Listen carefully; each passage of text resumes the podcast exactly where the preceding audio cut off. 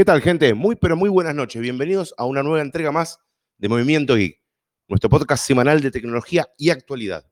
Quien les habla, Gabriel. Para las personas que se quieren conectar conmigo y contactar conmigo, lo pueden hacer a través de este grupo, que es Movimiento Geek Chat. Para los que nos escuchan en, en Anchor y nos escuchan en otras plataformas, nosotros estamos aquí los días viernes a las 12 de la noche en vivo por Movimiento Geek Chat, nuestro grupo de Telegram. Y también nos pueden contactar, a, por lo menos a mí, vía eh, Twitter en arroba gabrielcar23. Así que bueno, gente, vamos abriendo micrófonos a nuestros compañeros, que en este caso, por el momento, hay uno solo, que es Hernán. ¿Qué haces, Hernán? ¿Cómo andas? ¿Qué tal? ¿Qué tal? ¿Cómo va todo? Todo perfecto, semana? todo correcto. Bárbaro. Excelente. Alta semana, ¿eh? Mm. Alta semana. Movidita, movidita. Por lo menos nosotros que retomamos las tareas laborales bastante movida eh, está, está, Viste, cuando tenés ciertas actividades, como que retomas la vida. La, semana pasada fue un bajón, todo el día encerrado, fue una cagada. Pero bueno. Sí, sí, sí, literalmente, literalmente. Pero bueno, de a poquito la cosa, viste. Tenemos que ir mejorándola. Sí. Che, ¿te gustó la intro? Sí, me encantó, me pareció brillante. Una alta intro. Perfecto. Alta intro. La música me encanta, bueno, obviamente me encanta, ¿no? Eso, no se falta ni que lo diga. Calidad de las que no hay. Una calidad, después voy a decir la calidad que está, porque es muy, muy buena calidad. Eh, así que las personas la habrán escuchado perfecto. Hernán, esta semana, ¿cómo, te ha tratado tecnológicamente? ¿Qué es lo que viste? ¿Qué es lo que eh, más o menos pudiste espiar? O para empezar a romper el hielo, para empezar a hacer el podcast? ¿Qué, viste? Yo vi algunas cositas que quiero charlar con, con mis tertulianos y la gente. Sí, decimes. Eh, eh, algo, algo que me parece que la semana pasada quedó, quedó así como todavía no completamente destruida fue la imagen y el buen nombre de Big G cuando hablamos de los dispositivos Android, sobre todo, bueno, a las tablets le dimos un poco con el palo, pero no le dimos tanto como podríamos haber dado con el, con, con el palo. Porque no, terminamos. Porque no terminamos, no terminamos. Claro, hoy teníamos que seguir la, contienda. Exactamente, exactamente. Eh, la vez pasada decíamos, bueno, vamos a ver, ¿por qué las tablets Android son un horror? Y decíamos, bueno, primer punto, eh, está bien, es cierto que las puedes conseguir por un precio mucho menor que otras tablets, y pero la verdad es que nunca anduvieron demasiado, demasiado bien, salvo algunas aplicaciones muy chiche, muy juguetito y para de contar, ¿no? Sí, la verdad es que muy puntual. Sí, tienen como una fecha de vencimiento y la fecha de vencimiento es muy temprana, que se ponen lentas, que andan mal, que, en fin, que tenés que empezar a buscar la forma de flashearlas y cosas por el estilo. Que hoy día, sinceramente, cuando alguien dice tablet, ¿en qué piensa? Y en Apple, sinceramente. Piensa no, en Apple. hay otra. No hay otra. Sí, sí, sí es, Apple, o sea, es Apple, porque te encuentras con que la mayor parte de la gente utiliza un Apple, aunque sabemos que es por lejos, o por lejos, más cara, pero es una máquina que te va a durar añares, ¿sí? Añares. No se te va a lentificar, o al menos no de la manera que se identifica un Android. Yo ya creo que les conté, mandé inclusive una foto con mi cara de increíble alegría, con un tablet Lenovo, sin mi cara de es importante, con mi tablet Lenovo, una marca buena como marca, sí, este, totalmente. Que literalmente a veces no sabía si estaba encendida o apagada, porque apretaba el botón de encender y tardaba tanto en abrir, en abrir ya, ya estando buteada, ¿no? Que mm. yo pensaba que no estaba buteada, entonces lo mantenía apretado y de repente veía que estaba apagando. ¿Cómo está apagando? Si estaba, encendida. Digo, si, estaba apagada. No, estaba apagando pues lo mantuve apretado y ya consideraba que se tenía que apagar, porque estaba encendida. Pero tardaba 20 segundos en encender. Bueno, es un montón para un tablet, ¿no? Es un montón. Y después, bueno, eh, como tiene toda esa historia que va saltando de versión en versión, en versión, en versión, llegaba un momento que me quedaba con una máquina que de hardware ya no daba ni para levantar lo mínimo de la siguiente versión de, Android. Y sí, probé con Lineage OS, este, pero no hubo manera.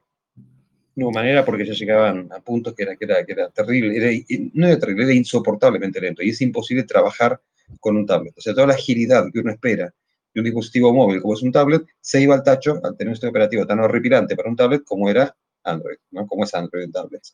O sea, yo creo que si, si, hay un giro dramático de la historia, hablamos de nuevo, mm. pero por ahora sigue siendo el mismo error. Sí, aparte otra de las cosas que yo quiero agregar a tu comentario, con respecto a que vos decís, bueno, hice la salvedad de clavarle Linux OS. Pero ¿sabes lo que pasa? Que el hardware que traían eran bastante escuetitos, ¿me entendés? Porque, por ejemplo, traían eh, las mejorcitas podían llegar a traer 16 y 2 de RAM. El resto, el, casi resto, era 1 GB de RAM y 8 interno. Y en ese 8 interno venían el sistema operativo más alguna aplicación metida en la ROM y te quedaban, ¿qué te quedaban? 2 GB para instalarle cosas. Sí, y como dijiste vos, Hernán, a medida que iba pasando el tiempo, las aplicaciones van creciendo de demanda de almacenamiento y vos cuando la comprabas te encontrabas que podías tener, vamos a poner un, ejemplo tonto, 50 aplicaciones. Y a los dos años no podías tener 50. De las 50 tenías que elegir 20, porque 30 se iban al tacho. Y entonces ahí vos empezás a ver la muerte, ¿me entendés? De las mismas.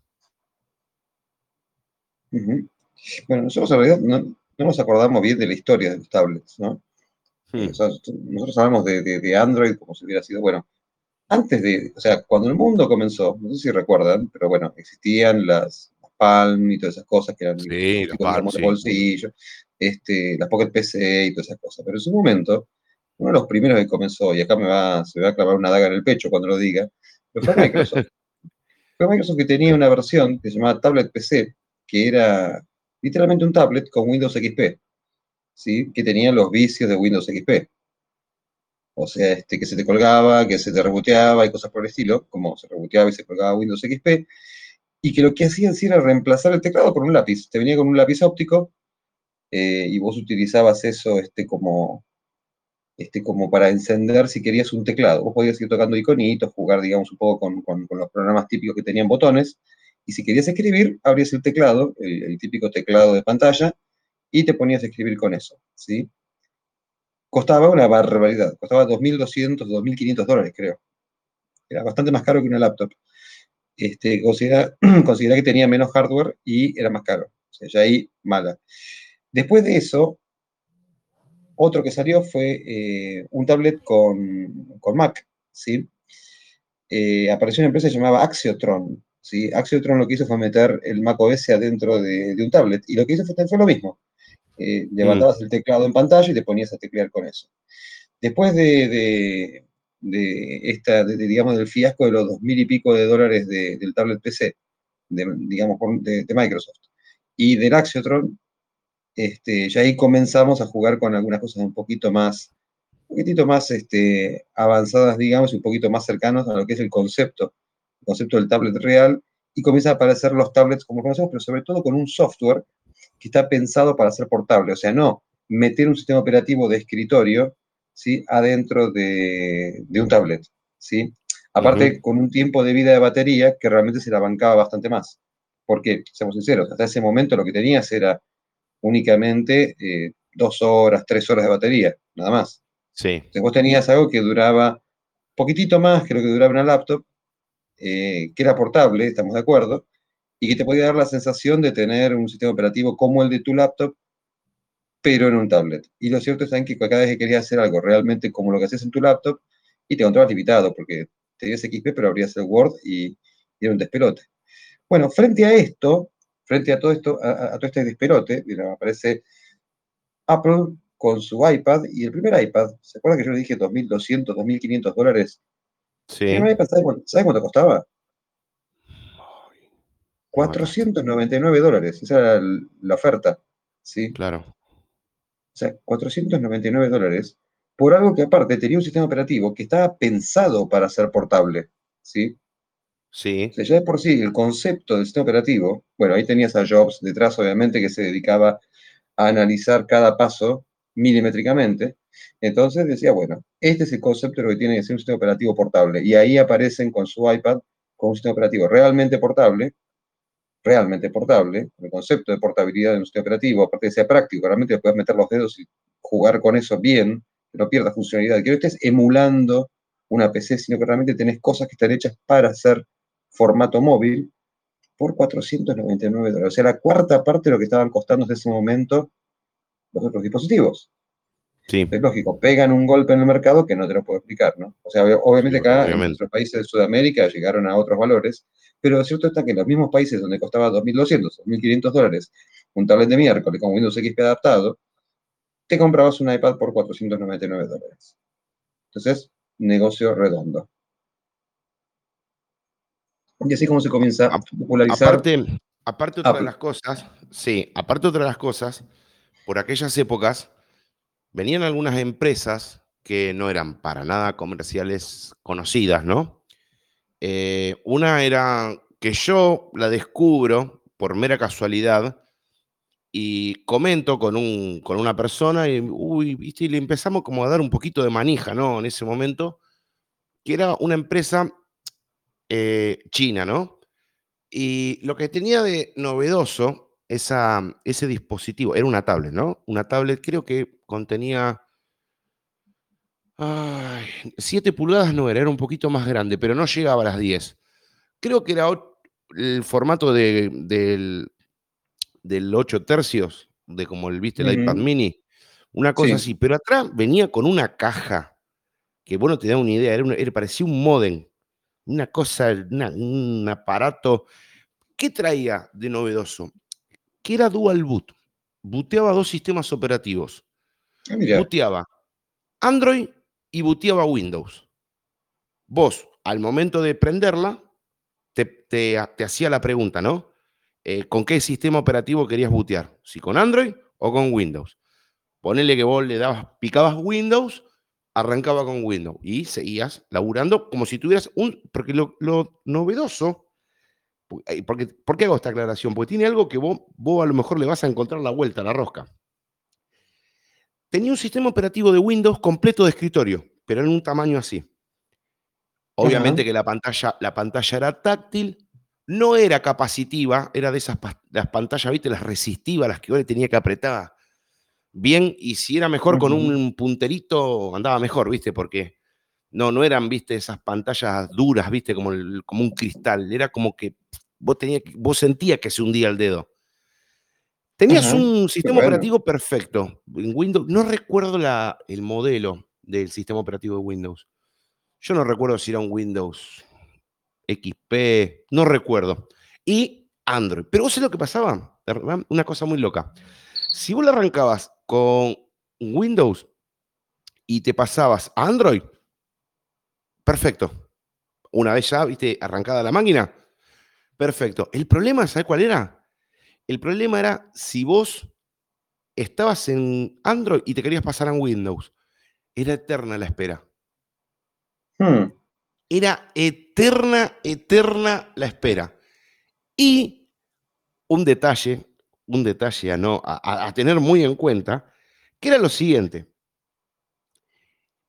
El- el- cuando vos te ibas al apartado de los settings de la máquina, en un apartado decía que si vos, es, muy loco lo que te voy a decir, decía que si vos actualizabas sistema operativo Windows porque la máquina le llegaban, novedosamente le llegaban las actualizaciones del sistema operativo, las versiones que iban saliendo, había un alto riesgo de que dejara de funcionar Windows y te quedaras solamente con Android.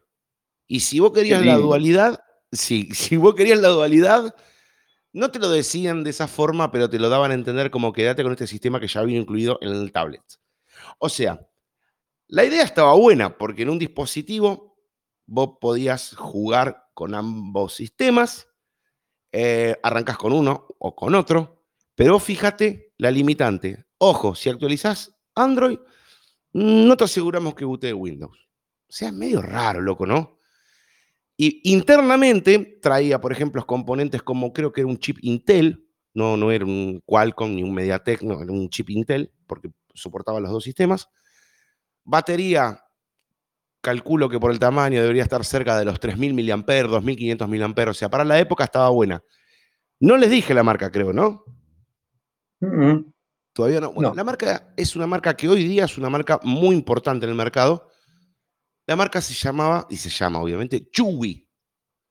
Chewy. Chewy. C- Chewy. Chewy. Es una empresa china que hace Me unos que terminales. alemana no era. Sí, alemana ni, ni greco-romana tampoco. No, Pero- tenía, sí, pero sí, tenía- era muy. Pero vos sabés que para Pero la un kilo de arroz con cada aparato. Pero para la época era recontra novedosa, ¿me entendés? Porque buteaba los dos sistemas. Pero lo que me llamó siempre la atención, Hernán, ¿por qué si actualizabas Android no podía correr Windows? Eso me llamó siempre la atención. Andás a Porque, ver. no, a ver, es como decir, si usted mete, eh, no sé, si usted mete em, carne en el freezer, puede llegar a romper el- la heladera misma. Si mete pollo, no pasa nada. O sea, no dice lo que no entendía. ¿Me entendés? Si, si mete pollo y verdura, va a seguir enfriando. Si mete carne, es posible que cuando meta el pollo no se lo congele. Una cosa muy rara era. Sí, una cosa Y esas cosas, esas cosas, Hernán, son las que hacen eh, que a veces te, te hinche las pelotas Android. Vos decís, loco, ¿por qué? ¿Qué onda, loco? O sea, en, en elegir, o tenés una cosa o tenés ¿sabes- otra. ¿Sabes cuál es el tema? Vos podés ser vanguardista en algo, ¿sí? Y eso está bueno. O sea, está bueno, que está bueno cuando sos vanguardista y aparte el producto que entregás es un buen producto. Pero acá pasa algo parecido, mira, con, lo- con- con los tablets Android en sí, pasa algo parecido a lo que pasó con los CDP3, ¿sí? No de la época de Mm. los CDP3, que todo el mundo quería tener su MP3, qué sé yo. Todos. Bueno, sale de repente Apple con el iPod, ¿sí? Sí. Ok, primero tenés un iPod grande, después tenés el iPod este, el iPod mini. Y al toque aparecen toneladas de fabricantes que quieren hacer lo mismo. ¿Sí? Lo mismo. De hecho, bueno, China se dedicó a hacer copias, al menos en el aspecto de los iPod, que ni te cuento, cuando los encendías tenía cada píxel que medía medio metro. ¿Te acordás? Sí. Pero- Sí, eran- o sea, era, era como para decir, bueno, me compré un, i- un, un MP3 y me costó 200 pesos. Una cosa así. No, ¿no? y encima, perdona que te interrumpa, pero Mm. quiero aportarlo porque está bueno la ch- a, la, a la conversación esta, Hernán. Lo que vos decís que te, te- te ponían unos pixelados gigantes. Cuando Apple saca el iPod Touch, o sea, el, el que vos lo mirabas y era un reproductor de música, pero parecía un teléfono, pero no era un teléfono, pero traía cámara. ¿Vos te acordás de eso? Sí, me acuerdo. Bueno, a- los chinos quisieron hacer lo mismo, pero ¿qué hicieron? No le iban a encontrar la vuelta al mercado. Entonces dijeron, vamos a fabricar MP4. Yo, ¿Qué mierda es esto cuando en su momento salió MP4? Eh, MP4 era, por ejemplo, poder ver el video y escuchar la música. Uno trucho bárbaro. ¿Me entendés? Es como que si yo digo que, que YouTube es un reproductor de MP4 porque podés ver el video y escuchar la música. Una locura. Sí, sí, sí. O sea, Yo me acuerdo de esas no. cosas. E- Eso es, es- es estar un poco chapa. Pero por favor, seguí, seguí lo que vos me querías comentar de los MP3 cuando salieron ese, ese auge de los, de, de- de los chinardo con los MP3. Espera que me dice Juancho que no puede entrar, no le aparece la opción de ingreso. Eh, ¿Cómo que no? Tiene que estar ahí. Primero vamos Ahí ir saludando, A ver, saludando a los chicos. El Dale, Chayo. dale. ¿Cómo anda, Chayo? Sí, decime. el tema es el siguiente, ¿no? Sí, Vos te comprabas un, un- un- un iPod, ¿sí? sí. Y ahí hay un término que creo que tenemos que introducir ya, que es experiencia de usuario, ¿sí? La experiencia de usuario que vos tenías con un iPod era excelente. Te puede Sí. gustar, no gustar, decir el sistema operativo es privativo. Yo soy el primero que decía, no me gusta el sistema operativo privativo, una cagada. Este, pero la experiencia de usuario era excelente, ¿sí? Y el hardware cómo te das cuenta que era bueno. Mira, a mí me pasó que eh, hubo, hubo un evento de una comunidad a la que yo tenía que ir eh, en California y no pude ir. ¿sí? Entonces le, pedí, por favor, a quien organizaba ese evento, un evento gratuito, ¿viste? Me regalaban el pasaje, pero estaba con un despelote bárbaro, así que no podía ir. Y mira, te pido un favor nada más, decime después cuando suban los videos de dónde los puedo bajar, porque la verdad que me interesaban mucho las conferencias. Bueno, un día me llamó por teléfono una persona que trabajaba en mi casa y me dice, mire señor, le llegó una caja. Yo Sí. digo, no compré nada, viste, por internet. Perdón, ¿la caja está seguro que dice mi nombre? Sí, sí, acá está su nombre, mira, acá estoy leyendo. Digo, ah, ok. Te pido un favor, ¿puedes abrir la caja y ver qué tiene? Dice, mira, dentro de, de- de la caja hay otra caja más chica, blanca. Digo, blanca, ¿qué es? Yo no compré nada, digo, qué raro. ¿Me puede decir si la caja dice algo? Me dice, no, no dice nada. Únicamente de costado hay algo que dice iPod. ¿Cómo dice iPod? Sí, acá dice iPod. Y digo, bueno, no sé, estaba ¿viste, esperando que termine de laburar para venirme a mi casa y Hmm. ver qué era eso. Bueno, me mandaron un iPod con los videos, ¿sí? En vez de, de- de- de- Ah. de decirme, te mando un CD, tan chetos estos pibes que me mandaron un iPod con los videos. Ese iPod mini, ese iPod mini, yo todavía el día de hoy lo tengo. Y sigo escuchando música con ese iPod mini y suena increíble. Sí, obviamente. O sea, increíble. A ver, no tiene la calidad de sonido que tienen los equipos de audio bárbaros, yo, pero tiene mejor Bueno, calidad pero- de sonido que un MP3 Creative. ¿Se acuerdan Creative, el, el fabricante de la Sound Blaster? Sí. Bueno, yo me había comprado un MP3 con radio, me acuerdo, cuando me gustaba volver, cuando estaba estudiando en la facultad, volver escuchando la radio. Este, y el Creative no llega, no llega ni a los talones al iPad, ni a los talones. O sea, el iPad no tiene radio, ¿no?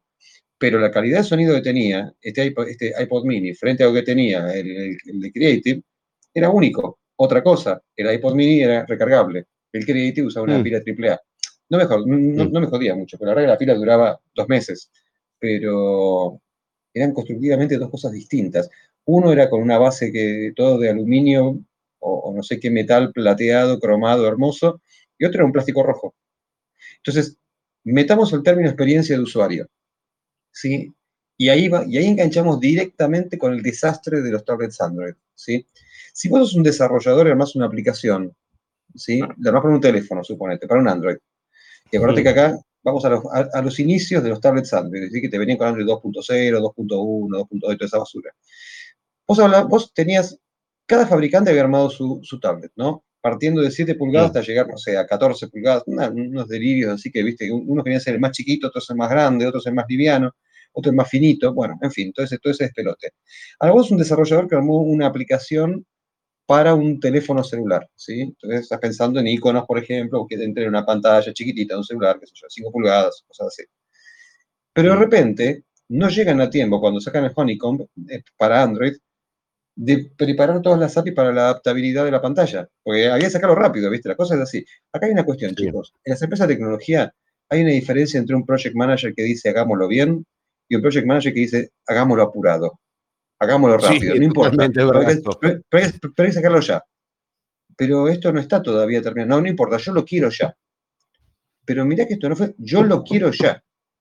Sí, A ver, ¿cuántas horas más tiene que trabajar por las noches para que este producto salga? Bueno, sale lo que vos pediste que salga, una basura de gente dormida. Y, y fue lo que salió. Fue lo que salió, o sea, realmente, un producto que estaba pensado para celulares, pero que lo revolearon adentro de un hardware que tenía un procesador, alguna memoria y una pantalla, touch, este, y dije, bueno, listo, ya está, tenemos nuestro sistema operativo para tablets. Y tenías un tipo que agarraba su aplicación, la metía en un celular y andaba bien, la metías en un tablet y te aparecía como un icono gigante del tamaño de un rinoceronte en el medio de la pantalla, porque no estaba pensado para una pantalla de 7 pulgadas y menos de 14. Era un espanto. Veías las aplicaciones y eran horribles, espantosas, se te colgaban, se te caían. A veces estaban invocando un módulo de comunicación y estas tablets todavía no tenían. Por ejemplo, un modulito para meter un chip o un, un- un SIM, viste, 3G o, o- o- o lo que había en esa época. Entonces se te inmolaban las aplicaciones solas, era un despelote. Y frente a eso te aparece Apple con un concepto de, ok, yo la pantalla te la puedo hacer más grande o más chica, pero siempre proporcional y aparte el API va a ser siempre la misma. Entonces vos seas un desarrollador de aplicaciones para iPad y siempre te iba a andar, Mm. siempre. Y se iba a ver igual en todos los iPads, más grande o más chico, pero se iba a ver igual. Entonces, frente a lo que te digo, que es el desastre de Android en sus tablets, te encontrás la belleza y la simplicidad y la experiencia de usuario que tiene iPad con sus tablets. Con sus tablets. ¿sí? Aparte, aparte, otra de las cosas que sucedía, que depende, a ver, ¿cómo decirte? Como si vos te metías a, a una página, ¿no? Vamos a ponerle que yo, un portal de noticias, ¿no? Ni, siquiera nos metamos en una aplicación. Después nos vamos a meter en el apartado de aplicación. Vos te metías, te metías en un portal de noticias. ¿Qué pasaba? Es lo que dice Hernán. ¿Qué pasaba? Estaba todo tan apurado que algunos modelos de tablet en Android, cuando vos apagabas la tableta, ¿por qué quiero hacer esta aclaración para después engancharlo con el apartado de el portal de noticias que uno se metía? Cuando uno la apagaba, te hacía una pregunta que decía, usted desea apagar su teléfono. O sea, todavía estaba configurado como que era un teléfono. Entonces, ¿qué pasaba? Cuando vos te metías desde una tablet que tenía 7 pulgadas, por más que tuviera 7 pulgadas, los servidores lo detectaban como que te, vos, te, vos te estabas metiendo desde un teléfono. Entonces, los servidores tenían dos tipos de esquema. Uno para PC y uno para teléfonos. Entonces, como te detectaba que vos te estabas metiendo de un teléfono, es lo que decía Hernán, todo reventado, todo agrandado, todo en blanco, todo desorganizado. Entonces no era una de las mejores experiencias al momento de usar. Después empezaron a surgir algunos que otros trucos. ¿Trucos en qué sentido? Y vos te metías, qué sé yo, te metías en Chrome, te iba al, triple punto y ponía eh, eh, como ver como ordenador. Entonces era como que ahí más o menos te organizaba un poquito. Pero si no, los servidores te detectaban que vos estabas metiéndote de un teléfono. Entonces, por eso pasaba. ¿Me entendés? Entonces pasaba todo. A ver, algunas experiencias y algunas, por ejemplo, había, había cosas que, por ejemplo, en las tablets no las podías ver y en la PC sí. Y vos decías, ¿y pero por qué? Y claro, lo que pasa es que te lo detectaba como te estabas metiendo de un teléfono, entonces vos veías todo amplio, reventado. Y es lo que decía Hernán. Son esos problemas de quiero sacar todo ya no sé lo que quiero, pero lo quiero ya, dijo Luca Prodón, ¿no, Hernán? Exactamente. Bueno, acá yo creo que ellos sabían lo que querían, pero lo querían ya. Y no, no, viste, sacar un pan 10 minutos antes del horno, lamentablemente te queda un chicle. Acá quedó un espanto y lamentablemente eh, la impericia de algún gerente de proyecto quedó demostrado en un pésimo producto.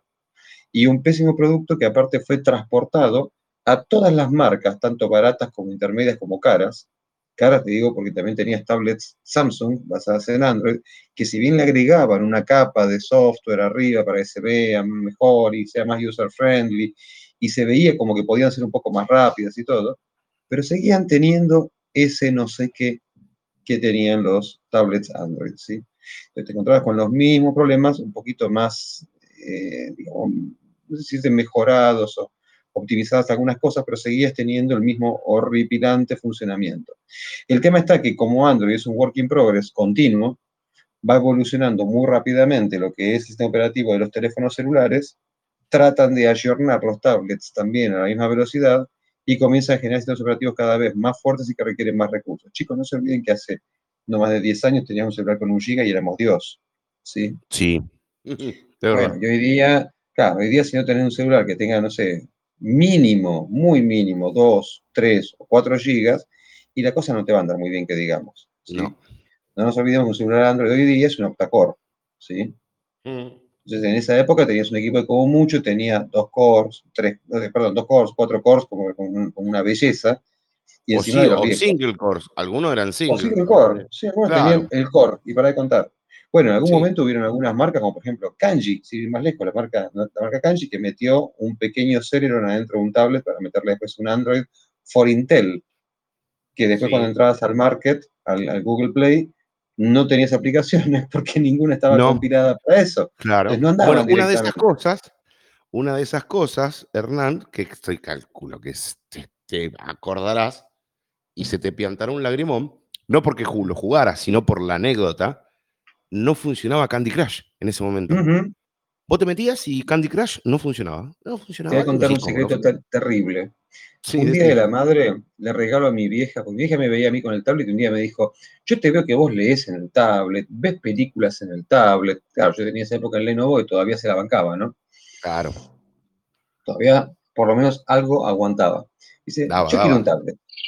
dice, para el día de la madre quiero un tablet. Digo, mamá, pero lo vas a usar, que yo, Sí, me encanta, pero listo, le regalé un tablet.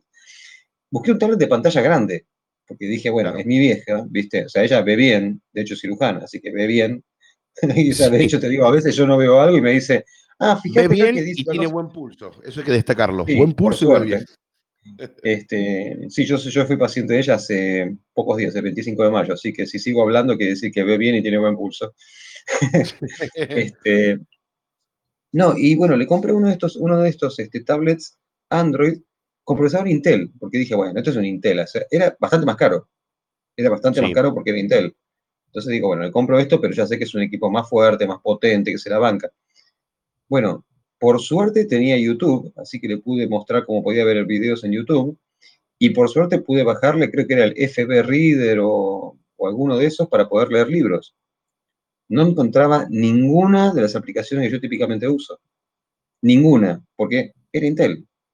Entonces, bueno, Claro. primero cuando levanté el Market, el Google Play, perdón, la primera vez, la primera vez que lo levanté, directamente me tiró la excepción, se cerró y listo. Pero esto recién abierta la máquina, no es que le había instalado programas ni nada. Recién abierta. O sea, la saqué de la caja, la cargué, y al día siguiente de haberla cargado dije, listo, ya pasó un día, ya podemos comenzar a usarla. Abro Google Play, se cierra Google Play. Abro de nuevo y así varias veces, se cerró varias veces Google Play. Ahí me agarró la desesperación, porque dije, ¿qué corno hago si no puedo abrir Google Play? Entonces tuve que rebotear la máquina, al final me pareció, eh, o sea, en un buen momento, el- bueno, com- comencé a mostrarle que tenía YouTube, viste, como para, en- y que tenía un navegador, para un poco y que no me quiera matar. Como los pibes, bebés que se te ponen a llorar y vos decís, mirá, mirá, mirá, mirá. Y le Sí, mirá, avioncito, mirá, avioncito. Sí, no, no- no sabes qué hacer, ¿viste? Bueno, este, unos días después este, apareció una actualización por ahí que obviamente no pude ver el avance de la actualización mientras que estaba instalando, porque no podía abrir Google Play. Entonces, lo único que podía hacer era rezar y mirar una barrita que había en la parte de arriba, la barra de herramientas, que veía que iba- que iba ba- bajando, bajando, bajando, bajando, bajando, hasta que al final este, se instaló. Y ahí recién pude entrar a Google Play y ver que efectivamente no tenía ninguna aplicación, no tenía nada de lo que yo, lo que yo quería. Pero pude bajarle por lo menos el lector de libros, un lector de libros, este, alguna que otra aplicación que ya le gustó y, quise usar, y para de contar. Pero vos fíjate que eso es impensable directamente en otros ecosistemas. Impensable. O sea, en el ecosistema de Apple es impensable que te compres un tablet y no te funcione como tablet. ¿Sí? Hmm. Eh, es impensable que una aplicación se vea fea. Yo vi muy pocas aplicaciones que se veían feas. Me acuerdo que este, una sobrina mía este, había instalado una aplicación que era un jueguito, básicamente, de un pibe que tenía acné, tenía que con el dedo, pa, pa, pa, pa, pa, así rápido, ir este, tocando los granos. Este, Sí, es verdad. que fue la Es única verdad. que yo vi que se veía un poquitito más tosco, si querés, una cosa así, pero eh, igual se veía por lejos mejor que cualquiera de los juegos que yo tenía en el tablet. Y que yo no soy muy gamer, digamos, ¿no? Muy gamer, este, estoy trabajando en juego y nada. Pero las pocas cosas que, que, que vi para, para, para el tablet Android que yo tenía eran un horror. Eran directamente horripilantes. Bueno, no hablemos que vos para el iPad tenías una base de videojuego con Mm. una palanca tipo los videojuegos de cuando éramos chicos y los botones, y para lo que y para, para este, el, el- el tablet Android tenías un conector OTG que se enganchaba este, a un, si querías, una especie como de, cuadradito USB, y ahí le podías enganchar un gamepad o un teclado, un mouse o lo que quieras. Pero sinceramente, era, una cosa rara, porque tenías que poner un conector enganchado a otro conector, enganchado al teclado. Entonces eso realmente, el concepto de portabilidad se, se iba a los caños. No podías seguir, digamos, con el tablet, tu cargador, el conversor, este, y un teclado o el gamepad, todo eso para poder jugar un juego. No, olvídate. El otro tenía una barrita, era, era como una barra que parecía como un caño, y cuando lo abría Sí. salía, o sea, estaba dentro de la palanca y los botones. Entonces te das cuenta que ya de por sí todo el concepto del diseño y de experiencia de usuario que tenía un dispositivo frente al otro no tiene nada que ver. Uno estaba No, pensado para ser, claro, uno estaba pensado para ser transportable realmente, un sistema operativo transportable. El otro estaba pensado para ver si ver si le puedo robar un poquito de mercado al otro. Esa fue la diferencia. Grande, O ¿no? también, o también nosotros nos, ¿cómo decirte? Creíamos que tenía algo más poderoso y no era así. Porque yo recuerdo sí, que era cuando cualquiera. sa- claro, porque yo recuerdo que cuando salieron la- las primeras tablets de Android, el eslogan típico era que era un dispositivo que había que tenerle confianza, que era un sistema operativo confiable, porque era un sistema operativo Android, que era el, sistema operativo que existían en todos los teléfonos, que para qué servía? Para chequear mails, para, por ejemplo, para redactar algún texto. O sea, era como que te daban, pero unas herramientas, viste, medias escuetitas, ¿no? No, no era, viste, que yo vos podés hacer esto, aquello, no sé, por decir pavada o no. Eh, no sé, eh, editar videos. eh, no, no, no, en ningún momento se dijo eso. A lo mejor, como nosotros veíamos que por una tabletita, por mil pesos, en algún momento, podías tener Chrome, y nosotros veíamos lo que hacíamos en Chrome, por ejemplo, ¿no? En un portátil, en una máquina de escritorio, a lo mejor apuntamos, a- a- apuntamos muy alto. ¿Me entendés?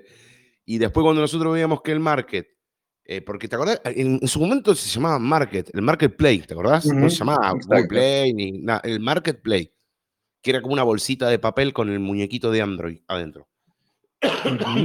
Era, vos te acordás, Hernán, que no era, había sí, había muchas, muchas aplicaciones, pero eh, la gran mayoría estaban todas en pleno desarrollo, eh, algunas eran muy básicas, o sea, no teníamos un potencial. La única explosión que vos podías llegar a tener en un tablet Android era, vuelvo a repetirte, meterte en un portal de noticias a la mañana, leer el diario, como quien dice, eh, ver alguna que otra cosita y nada más. Pasa, para mí le pedimos demasiado. Yo creo que le pedimos demasiado. Y ojo, nosotros le pedimos demasiado y ellos nos decían, sí, lo podés hacer y no se podía hacer. Porque también hay que, no, no hay que echarle la culpa solamente al, al consumidor del producto, sino que también parte de la responsabilidad lo tiene el que lo, lo, lo puso en las palestras comerciales. Porque hay que decir la verdad. Porque, por Sí. ejemplo, había, había diferencias muy marcadas en tabletas, por ejemplo, de procedencias chinas como de procedencias americanas, eh, porque en ese momento vos tenías eh, Motorola que no estaba vendida a China, estaba todavía sobre los paraguas americanos, y tenía Android, eh, estaba la Motorola Zoom, eh, después, bueno, tenías el- en el apartado coreano, los, los tenían los chicos de Samsung, eh, LG creo que todavía no, no Bueno, tenían los. Nexus, Los Nexus, obviamente. pero eh, igual en ese sentido, aún los Nexus dieron una muestra clarísima de lo que Apple, de lo que, digamos, Google estaba pensando para, para los tablets antes. O sea, pensarlo así, cuando salió el primer Nexus, Nexus, bah, no sé si fue el primero, pero el Nexus 7, ¿te acordás? sí, fue Bueno, la el primera y la 7 última. teóricamente, eh, después salió otro, salió otro, pero Sí, pero una, 7 eh, eh, como una, que una fue, versión, una reversión, porque era la, la que vos decís era la Nexus 7, así, plana, claro, Nexus 7. la Después Nexus tenían la 7 que Nexus teóricamente 10, iba a ser iba a ser el tablet. Yo me acuerdo de una, una amiga que compró el. Nexus 7 que me dijo, ay, no sabes, está buenísimo, tiene aparte la cámara frontal así para hacer la videoconferencia. Qué, qué- qué bien pensado, digo, ¿tiene cámara al otro lado? No. No, Buenísimo. claro, Bueno, ok, o sea, lo puedo usar como cámara para, para videoconferencia y nada más. Ok, está bien, puede ser que nada se haya pensado solamente para eso. Después Este, tenías la, la Nexus 10, pero que ¿sabes, era sabes cuánto tiempo estuvo en el mercado? la 10. Adivina. Mira, casi me da ganas de hacer una- el, el- el Nexus 7. Ah, ¿Cuánto tiempo estuvo en el mercado? ¿Cuánto? en el mercado oficial habrá estado do- dos años, un año, Un año. un año, Exactamente porque un después año. salió la Nexus 7 2013. Y ahí, a la mierda, mataron la todo. Nexus 9, que dijeron, esta sí, Sí, ahora era sí, le pisamos el poncho a Apple. Dice, ahora sí le pisamos el poncho a Apple. No Duró pudieron. 14 meses. Nada, nada. ¿sí? En, en 14 meses directamente descontinuaron la producción, pues ya se dieron cuenta que no iba ni para atrás. Y de un Y producto bueno, que estaba bueno, le- le- lo, lo destruyeron con la actualización del sistema operativo porque la destruyeron. ¿Te Como dijo la otra vez, como dijo la otra vez Juan, que hay que recordarlo, dijo Juan, eh, si hacen esto con un producto de ellos, ni me quiero imaginar con los otros. Claro, ¿Me entendés? Y no, pero la. perdón, perdón. ¿Hicieron algo diferente a lo que hacen con sus productos de software en la nube? No, hicieron lo mismo. O sea, cuando yo la vez no, pasada comencé el programa y les dije, eh, disculpen Sí. que a veces me olvido las cosas, las tengo que buscar dentro de mi Google Plus, y nos reíamos Sí, porque, o sea, este, hicieron lo mismo que, o sea, es un estilo directamente de Google, decir, ¿sabes qué? Hay base instalada, hay usuarios que lo compraron, bueno, no se jodan. No me interesan. Yo lo discontinúo. El que lo tiene, bueno, que se joda. Sí, es así. Y ahí tenés otra vez el Customer Experience. ¿Cuál es el Customer Experience que tiene un usuario de Google? Con ese tipo de actitudes. Una mierda. Disculpen mi sí, francés, pero sí. obviamente. Una mierda. O sea, sí, pero ¿sabes qué? Ahora, decir una Bueno, cosa. Si vos sos desarrollador y estás armando sí. programas, ¿sí? Y te, quedás por las noches programando en tu maquinita este, para poder sacar un programa para Android. Y después de repente te lo discontinúan así. ¿Qué, es- qué haces? ¿Seguís programando para Android? No, no seguí. No. No, no, hombre. no seguí. Lo cierto está en que con el iPad yo puedo utilizarlo. En el iPad mini, medium, large, Air o el que venga, ¿sí? Y no me lo Mm. van a discontinuar así porque sí. Y estos chotos, directamente lo que van a hacer es discontinuarlo porque se les cantó. Porque hicieron un pésimo producto y después decidieron, bueno, ¿sabes qué? Realmente, efectivamente, era malo. O sea, dejar a los desarrolladores sin dormir no era tan bueno como pensábamos. Así que, bueno, y continuamos y listo. Y vos date cuenta, que, cuenta una cosa, Hernán, que hay que decirlo con todas las letras. Google, el único producto que se puede llegar a decir que todavía le sigue metiendo, de todos los que ha tenido en el mercado, eh, a los dos únicos que por lo menos por el día de hoy le sigue metiendo ficha es al Pixel, me refiero al teléfono, porque recordemos que Pixel también tuvo sus versiones en tablets, recordemos, muertas, todas muertas, o sea, fallecidas al día de hoy. Eh, calculo que en, la, tumba que está al lado de la donde están las Nexus, eh, las únicas dos opciones que todavía le sigue metiendo eh, guita es a los Pixel y a las Chromebooks. Después el resto, olvídate. Olvídate. Hoy día, Google hoy día, digamos, lo que, lo que es su fuerte, que obviamente va a seguir así, es todo lo que está relacionado con su nube, ¿sí?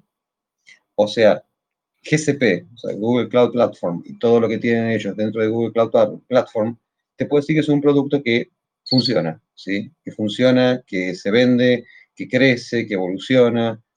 Gmail es un producto que crece, evoluciona, aunque tiene sus despelotes como conté en el programa pasado pero por lo menos es algo que vos sabés que cambió el paradigma. O sea, ese sí fue un game changer dentro de los webmails. ¿sí? Este, sí, pero mira, te voy a contar algo. Vos sabés que eh, eh, Gmail, yo descubrí algo la otra vez, no lo conté, pero ahora lo voy a contar. Según la versión de Android que vos tengas, a pesar de la actualización, viste que Gmail se, actualiza, no sé, cada 15 días, 10 días, distintamente, ¿no? Eh, vos sabés que depende de la versión de Android, desconozco si lo hace en iOS. Ahí sí lo desconozco, porque al momento no tengo ningún dispositivo. Pero, por ejemplo, depende de la versión que tengas, eh, hay funciones que no aparecen.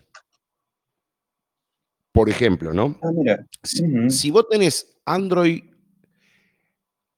del 8 para abajo, o sea, 7, 6, 5, porque ya del 5 para abajo ya está casi todo obsoleto, no, no anda nada.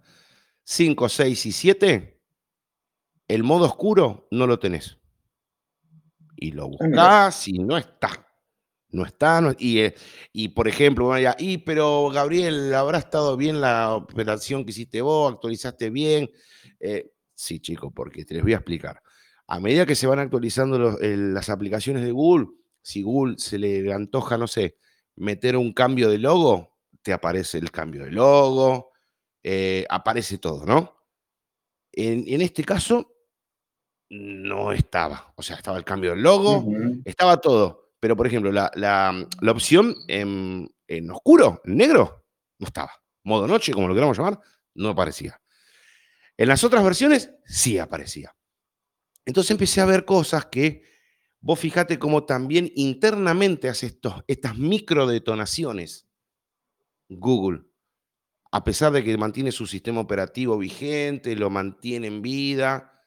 E, esas son esas cosas raras. Google, a nivel de sistema operativo de dispositivos, sencillamente, sencillamente va a seguir siendo siempre, o al menos creo, eso me parece, va a seguir siendo el proveedor de sistemas operativos de celulares que sí tuvieron un una, tremenda venta a nivel mundial.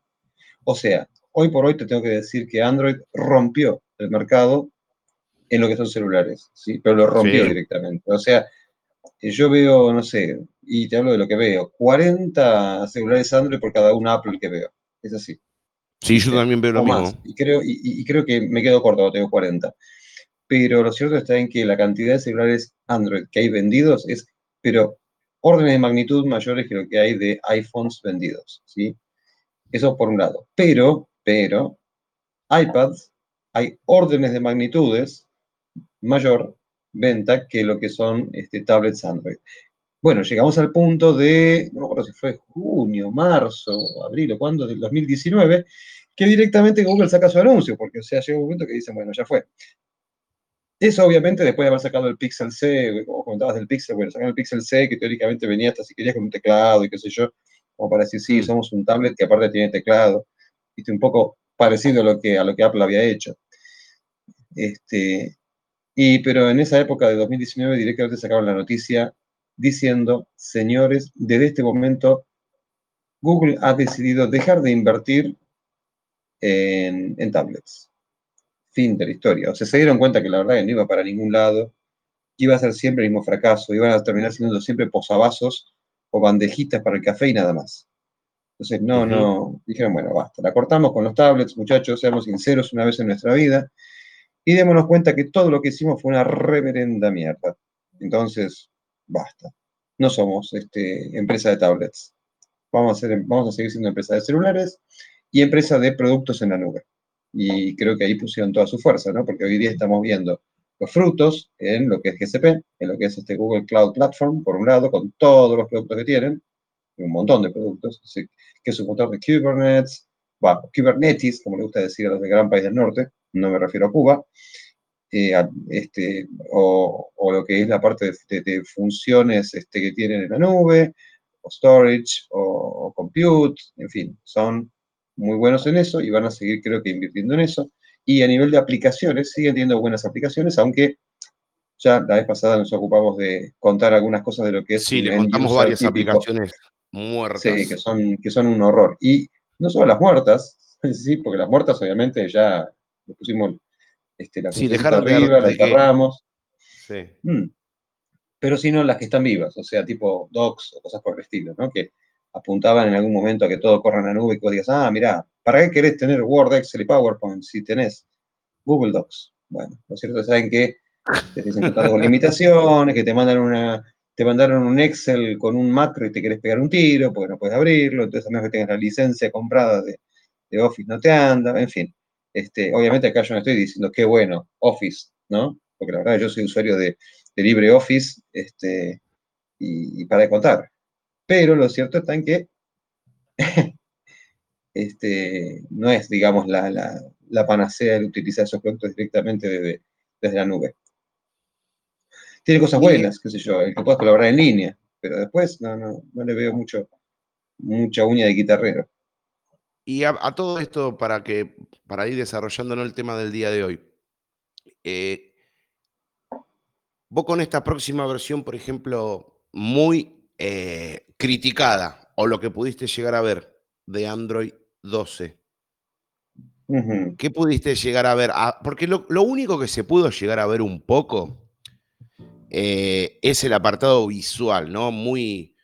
que le, ahora le ponen otro nombre, porque antes la viste todo era material design, todo. Ahora tiene otro nombre que no lo recuerdo específicamente. Pero es muy, muy, todo muy pastel, todo muy bordes eh, curvaditos, eh, muy a lo, a, vamos a decir la verdad, muy a, la, a la estructura de cualquier gestor de launcher. O sea, vos antes vos abrías un Android y era bien eh, duro, duro, básico, plano. Y ahora el 12 es como que viene, viste, muy naif, muy underground, ¿me entendés? Todos, todo con cosas raritas, ¿me entendés? Que no, que si haces esto, haces lo otro, eh, que ahora podés tener un widget así. O sea, creo que le están, le están invirtiendo tiempo y desarrollo a cosas que no le está pidiendo nadie.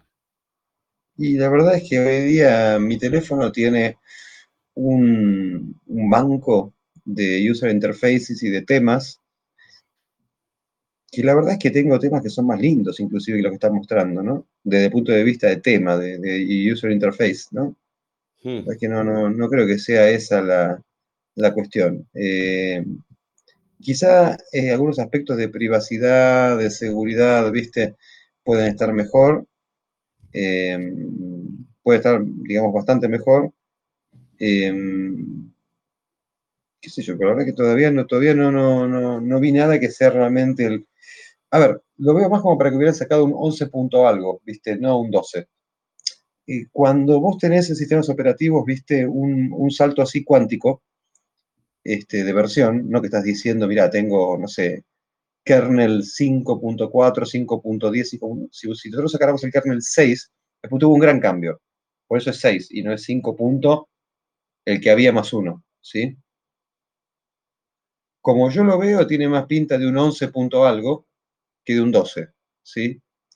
Como que bueno, había que ponerle el número 12 porque la siguiente versión y qué sé yo, pero sinceramente no tiene el nivel de cambios y de modificaciones este, operativas que debiera tener para considerarse un 12. ¿Sí? Mm. Sí, tienes un control remoto para jugar con, con, este, con, el, con el Android TV, si querés. O sea, podés hacer una, una... Eso, nuevamente, no es un game changer, ¿sí? Un game changer es una novedad. Sí, es una gran novedad. Y eso la verdad, sinceramente, que vos también con los Apple tenías tus dispositivos más o menos que podían trabajar todos en sintonía. Tu celular, con, o sea, tu, iPhone, tu iPad, tu laptop, este, y, si tenías un Apple TV también. Podías, digamos, tener todo más o menos en, todo sincronizado, ¿viste? Que sea un ecosistema completo. No quiero hablar de la experiencia Apple completa, porque ya hablamos de experiencia Apple y nos hemos reído bastante mm. de esos conceptos pero no es una cosa novedosa, ¿me entendés? O sea, ya tienen una experiencia con el paradigma de copiar features. Yo creo que deberían aprender más de las experiencias de, sus paradigmas, ¿no? De saco un producto que ahora va a ser tal cosa, igual que lo hacía el otro hace 10 años.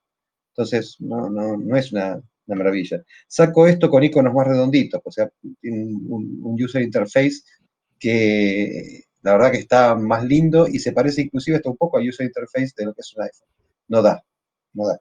A ver, yo no creo igual que sea un user interface como el que tienen los, los iPhones, estuve viendo, ¿viste? la gráfica que tiene y todo. De hecho, es más Star Trek, digamos, pero en fin, veámoslo en funcionamiento. Sí, mira, yo estoy, te estoy escuchando atentamente, ¿no?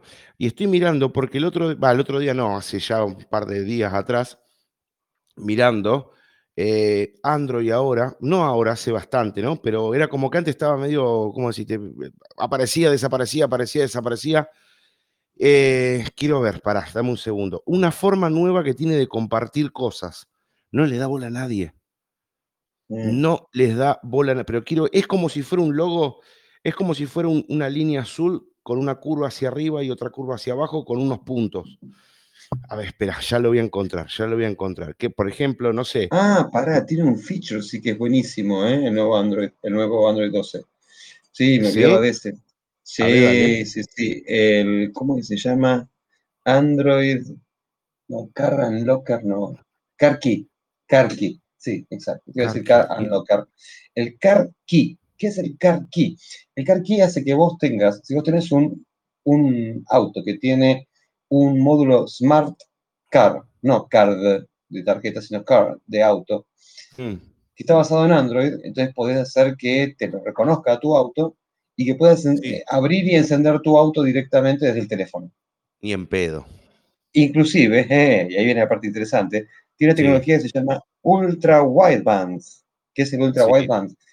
Vos cuando te acercas a tu auto, tu auto se abre solo. Claro, te reconoce. Claro, reconoce que es tu teléfono, entonces se abre solo. Entonces te roban el teléfono, salen corriendo por el estacionamiento y de repente escuchan ese clac, clac, un auto que se abrió. Es buenísimo, no le robó el teléfono, le robó el teléfono y el auto. Hay tecnologías alemanas en autos de mucha categoría que tienen esa tecnología, que no hace falta que vos abras el auto, pero no encenderlo. Lo que hace es lo siguiente, vos tenés la llave del auto en el bolsillo, vos te acercás hasta la puerta de donde vos manejás se levanta el seguro y vos podés entrar. Pero tenés que, bueno, es, es, muy similar a eso. Pero creo que no, no es ya como, por ejemplo, si vos eh, podés encender el auto, esas cosas no. Porque está hecho con la, con la idea de que a lo mejor vos tenés las manos ocupadas, estás llegando al auto y querés que se destrabe y no podés porque estás solo. Está hecho con ese motivo, ¿no? Eh, pero eh, esa tecnología está, pero es otro nivel han querido hacer eso, pero es otro nivel, no, no tiene nada que ver. Ahí la encontré en la aplicación. En el formato, viste, cuando vos querés compartir, por ejemplo, una foto, un archivo, lo que sea, Android, aparte de, permitirte, por ejemplo, compartirla como, eh, por ejemplo, eh, redes sociales, eh, no sé, tipo Hangout, Instagram, nubes, la mensajería tradicional, todo, Bluetooth, más o menos voy nombrando lo que va apareciendo, ¿no? Tenés una que se llama compartir. Así, compartir. Compartir. Compartir. O sea, hagan la prueba. O sea, agarren una foto y pongan el, simbolito de compartir y van a ver que le va a decir por vía no sé, Telegram, WhatsApp, y pónganle más para que le tire todas las opciones. Van a ver una que aparece que dice compartir. Y es como si fuera, eh, vuelvo a repetir, es como si fueran unas líneas celestes que se entrelazan y en los dos extremos, en el extremo derecho, en la parte inferior, y en el extremo izquierdo, en la parte superior, un puntito. Eso supuestamente, Hernán y chicos, les comento, es una forma de compartir archivos, datos, música, documentos. Muy similar a lo que en su momento ¿recuerdan eh, el NFC? sí, me acuerdo. Bueno, pero no hace falta que el dispositivo tenga NFC. O sea, que no es que, ah, me aparece porque tengo un NFC. No, no, no. Esto es una política de, compartir de Android, impuesta hace poco. ¿Vos la escuchaste? ¿Vos viste que le hayan dado manija? No. O sea, nada. y cuando la gente se empieza a acostumbrar, ¡tra! te la van a sacar. Acordate. Acordate. Acordate. Cuando la gente se quiera empezar como a decir, ah, che, mira qué bueno. Porque es como que vos podés, a ver, ¿cómo decirle, chico, para que ustedes me entiendan? Vos y Hernán, vos también me entiendan lo que quiero decir. Esta función para compartir todo lo que les comenté es como si fuera un apartado entre el viejo infrarrojo, ¿se acuerdan el infrarrojo que vos tenías que poner los dos terminales, los dos receptores? Bueno, el viejo infrarrojo y el NFC. O sea, estaría en el medio. Porque acá no necesitas de infrarrojo y tampoco de NFC. Pero la política es casi la misma. Tenés que mantener los dos dispositivos juntos y los compartí y pasa, bueno, datos muy rápidos. No hace falta, por ejemplo, prender el Bluetooth. Es más directo esto. O sea, es una cosa media rara esto, Hernán. Eh, porque el otro día estuve investigando un poco. E, es raro porque no, no, llega a ser un Bluetooth, pero tiene que estar el otro dispositivo cerca. Y la cercanía es casi muy similar al, infrarrojo, pero no tiene infrarrojo. Y la velocidad de transferencia así instantáneamente como el NFC, pero no tiene NFC. Es raro. Y ni siquiera tiene un nombre, porque no sale como decir, dice compartir. No sé si vos lo viste. ¿Lo viste? No. No, no, la verdad que no. O sea, así de popular es. Ni lo vi. Está. No, porque es raro eso. Es muy raro porque. No, no, no llega. No, a ver, ¿cómo te puedo decir? No, no. Es raro. Sí. Es raro, chicos, es raro. Y cuando la gente se empieza a acostumbrar, les vuelvo a repetir, chao, a la mierda, se lo sacan de la mano. Sí. Sí, sí, tal cual. Ah, pará, tenés un formato nuevo de, de fotos. ¿Cuál? Eh, eso es fundamental. El AVIF. O sea, ¿viste que la foto, claro, viste que vos la foto la sacás en formato J, o sea, te quedan como JPG. JPG o RAW, sí. Un programa, claro, que tengas un programa, digamos, que te lo deje en formato RAW, si no te quedan en formato AVIF. Bueno, ahora vas a tener el AVIF. El AVIF es algo parecido al JPG, nada más que un poco más comprimido. O sea, te comprime mejor, o sea, te comprime más y te genera una mejor calidad de imagen. Ahora, a ver, yo estoy teniendo un poco, trato de unir los puntos, ¿no? Sí, sí, sí, obviamente. Acá, cuando digo unir los puntos, estoy utilizando, estoy dirigiendo estas palabras humildemente, lo digo sabiamente. Y digo lo de unir los puntos, ¿por qué?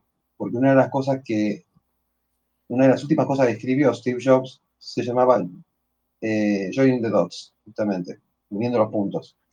Entonces, uniendo los puntos, en el sentido de Google, ellos ahora están modificando las normas de Google Fotos para que vos teóricamente no las puedas subir en determinado formato, te subir en otro formato, te quita parte de la calidad de la imagen, bla, bla, bla, bla, todo un despelote.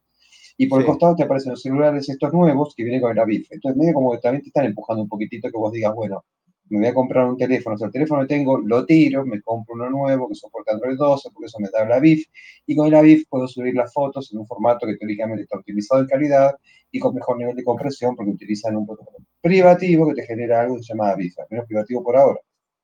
Entonces, bueno, eso es un poco una de las cosas. O sea, es, es muy, es muy chistoso, ¿viste? Me hiciste acordar mm. de algo. Eh, no tiene nada que ver con lo que estamos desarrollando, pero sí tiene que ver porque vos trajiste el tema del formato eh, El, ¿Cómo es? El Avif. Avif. Ave corta y latina F. En vez de eh, el, el- Avif. el tradicional, el Avif. Mira, eh, yo la otra vez cuando estaba, viste, en esta vorágine, les comento a la gente, porque yo con Hernán y con Juan, aparte de hacer el podcast, por ahí en la semana tenemos algunas que otras conversaciones. eh, che, mira, tengo ganas de hacer tal cosa, tengo ganas de hacer tal otra, podemos hacer acá, podemos hacer una pruebita acá, para ahí siempre ir mejorando la calidad del producto. Entonces, en un momento cuando a mí me agarró la chiripiorca, que vi que los audios empezaban a salir para el ojete, a mí se me ocurrió, digo, bueno, voy a hacer un intento de editar el audio. Está bien, era un laburo bastante grosso porque era un podcast de dos horas y media. Me iba a dedicar a editarlo todo. Eh, y eh, ¿qué puedo haber usado? ¿Qué programa pudo haber usado, Hernán? Que el otro, la vez pasada le dedicamos un podcast. ¿Para Nosotros. qué perdóname? Audacity. Y, eh, el Audacity. Audacity. Igual que ¿Entendés? tranquilo que ya no tiene más este, No telemetría. tiene ¿eh? más. Exacto. No, la no, telemetría. o sea, puedes abrir fotos de lo que quieras que nadie va a estar viendo tus fotos. Exactamente. ¿Qué pasó? Me encontré con un impedimento, Juan. Eh, Juan, me- me- debe estar pensando en mí, Juan. Hernán. Eh, el archivo que genera Telegram es formato OGG. O Claro. GG. Pero ¿Qué no, pasa? GG, ahí me gusta más, te digo, ¿eh? Pero el ¿sabés Oddworld lo que me gusta pasa? más. Yo, a ver, yo no tengo, a ver, yo no tengo eh, preferencias por ninguno, ¿me entendés? Cuando me lo manda en OGG, ¿viste ¿viste cuando se te prende alguna que otra alarmita? Pues sí, "Mm, voy a tener algún pequeño problemita, yo decía entre mí. Bueno, vuelco eh, el archivo OGG a Audacity. ¡Voilà! No soporta OGG. ¿Cómo que no? No. No. Te lo soporta si vos tenés que ir a un apartado específico, con una carpeta específica, a un lugar determinado, todo dentro de Audacity. Cliquear ahí, ahí te abre la pestaña y vos podés tirar el archivo OGG adentro del Audacity. Pero acá viene la cuestión. Desconozco si era por el tamaño, dos horas y media, ¿ok? Cuando lo volcó adentro de Audacity, volcó solamente seis minutos del podcast. Ah, pero todo mal, ¿eh? Todo mal. Yo me la guardé, no la dije, ¿eh? la estoy diciendo ahora. Entonces, ¿yo qué tuve que hacer? Tuve que pasar el archivo OGG a MP3, se pasó el archivo, se transformó, y ahí sí, lo agarré, lo pegué en Audacity y automáticamente empezó la barra a traspolar el, audio. Tardó un ratito, habrá tardado, no sé, 30 segundos, 40 segundos, y cuando lo abrí, estaban las dos horas y media, todo, su plenitud del podcast. Sí, sí, pero sudaste brea un par de minutos. Y sí, viste, porque yo digo, ¿por qué tengo que estar haciendo todos estos quilombos? Sí, ¿Me sí, entendés? mucho bardo, mucho bardo. Voy a hacer Estas algo más cosas no me gustan, ¿me entendés? El OGG, el, el Bueno, lo que pasa es que yo te digo. Cuando yo uso, ah, como yo uso Linux en general en, en todas mis máquinas, es como que el OGG es muy natural. Para mí, para mí, Claro, en particular, te digo, ¿no? Para mí. Yo uso Linux, ¿sí? Uso Linux o uso Mm. OpenIndiana. Entonces, como uso formatos completamente libres, me gusta más. OGG tiene algunas cosas copadas. Por ejemplo, el control del estándar de volumen. Si el volumen está normalizado en el OGG, cosa que no está normalizado en el MP3. Entonces, a ver, sí, es cierto, te hincha las pelotas porque si vos no tenés una plataforma que tenga OGG como algo casi nativo, te diría, y te sentís como que, bueno, ¿para qué estoy haciendo acá? Pero, pero, este, lo que tenés de bueno es que, que tenés esas cosas. O sea, tiene, tiene un manejo de calidades mucho, mucho mejor el OGG que el que tiene el MP3. Pero nuevamente, no voy a esto. No hay muchos MP3 player que se valgan OGG. claro. ¿Me entendés? Eso es lo que me llamó poderosamente la atención a mí. Yo digo, puta madre. Y después también la, la mía, ¿viste? Yo digo, este formato, decía yo entre mí, ¿no? Este formato me lo, me lo, me lo aceptará, por ejemplo, otra, otra plataforma. ¿Y qué pasó? El segundo secreto. Nosotros, eh, Hernán, también, también estamos subiendo el podcast a Anchor, que gracias a Dios nos está yendo muy bien.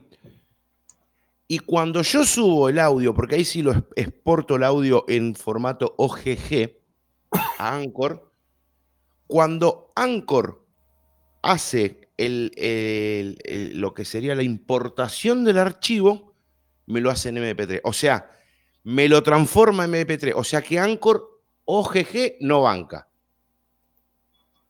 ¿Me entendés?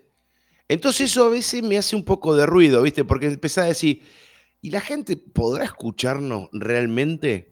¿O tendrá, no sé, ese problema, que se baja el archivo, se lo reproduce con algo y tiene problemas? Ah, porque a mí me, hizo un poco de ruido también. A pesar de que el formato OGG es muy, es muy, yo estuve investigando un poco, es un, es un formato muy aceptado a nivel mundial y no representa casi cero problemas, ¿me entendés? Pero como vos me decís que algunos reproductores no lo permiten, ¿me entendés? Y ahí también me hizo un poquito de ruido, ahora que vos me estás diciendo esto, más lo que me había pasado. Y bueno, por ejemplo, eh, Anchor lo que tiene, que nosotros al exportarlo a Anchor al podcast ahora, Anchor automáticamente nos redirecciona a nuestro canal de Movimiento Geek en Spotify. También estamos en Spotify. Entonces estamos en, Anchor en Spotify. Coca-Cola, ¿eh? Sí, estamos, estamos, estamos creciendo de a poquito. Estamos creciendo de a poquito. Y por ejemplo, en, Spotify lo reproduce perfecto, porque lo, chequeé todo, pero está en MP3. O sea que no respetó nunca el formato OGG. Eso me hizo un mm. poco de ruido. Y bastante. ¿Me entendés? Porque no, no sé por qué. No sé por qué, porque te digo la verdad. Entonces esas cosas, viste, esas cosas medias raras, che, que tenés este tipo de cosas, se me hacen, se me hacen hincha pelota, así nomás te lo digo, me, molestan, ¿me entendés? Pero bueno, no sé ni cómo llegamos a este punto nosotros. Sí, me imagino. Eh, pero bueno, eh, otra de las cosas que también me gustaría desarrollar con vos, eh, che, le digo a la gente, porque la gente se me está preguntando acá en el chat, Juan ha tenido un imprevisto con su, usuario de Telegram, o sea, no con su cuenta en particular, con su Telegram, no, no, no, no sabe, ah, le ha pasado algún problemita, no, no, no se puede meter en el chat, pero él, está acá en el, en, el, chat como oyente, o sea, no es que no quiere estar, aviso. No sé lo que le ha pasado. Eh, ni, él, porque la vez me está, mientras estamos haciendo el podcast, eh, charla conmigo, charla con Hernán, como que no le encuentra todavía el, hilo del quilombo. No sabemos. O sea, hasta que, por ejemplo, nosotros no terminemos acá el en vivo y no sé, y, armemos otro, otro, un chat de voz y no sé, y pueda entrar, no, sabemos nada. Sabemos que no puede entrar. Desconocemos el eh, propósito. Eh, nos mandó un mensaje como que se le había colgado toda la parte de audio, ¿no? Como que algo de audio se le colgó. Ahora, un, dato importante, un ratito antes, ahí, Doltrau, no sé si se te ocurre algo, un ratito antes, lo que había estado tratando de hacer era, viste, eso de meter la música a través de a través del mismo canal. Un poco lo que, lo que estábamos tratando de hacer, viste, estuvo tocando ahí algunos, algunas cosas para ver si, ah, si podía que funcione. Capaz que algo de eso, viste, algo de eso pasó. No sé, ¿cómo lo ves? Y puede ser complicado, Puede ser eso. ¿Qué haces, Darwin? ¿Cómo andás? Bien, bien. Aquí andamos. Todo tranquilo. ¿Te gustó la intro? Ah, vos no viste la intro todavía, ¿no? No la viste la intro todavía. No la vi. No, Después la vas a ver, vas a ver el, gran cambio que logramos junto con ¿Cómo le va, mi querido Doldrau? Vamos. che, Darwin, ¿qué opinas de, de, lo que estamos hablando con Hernán de las cuestiones de Android 12 y de todo esto lo que se está por venir. Y bueno, y también queremos saber tus opiniones sobre las, eh, un poquito, si querés comentar, ¿no? De tus experiencias vívidas con Android en, general, ¿no? En, equipos. ¿Qué pasó? ¿El, muerto empezó a trabajar para, para Google?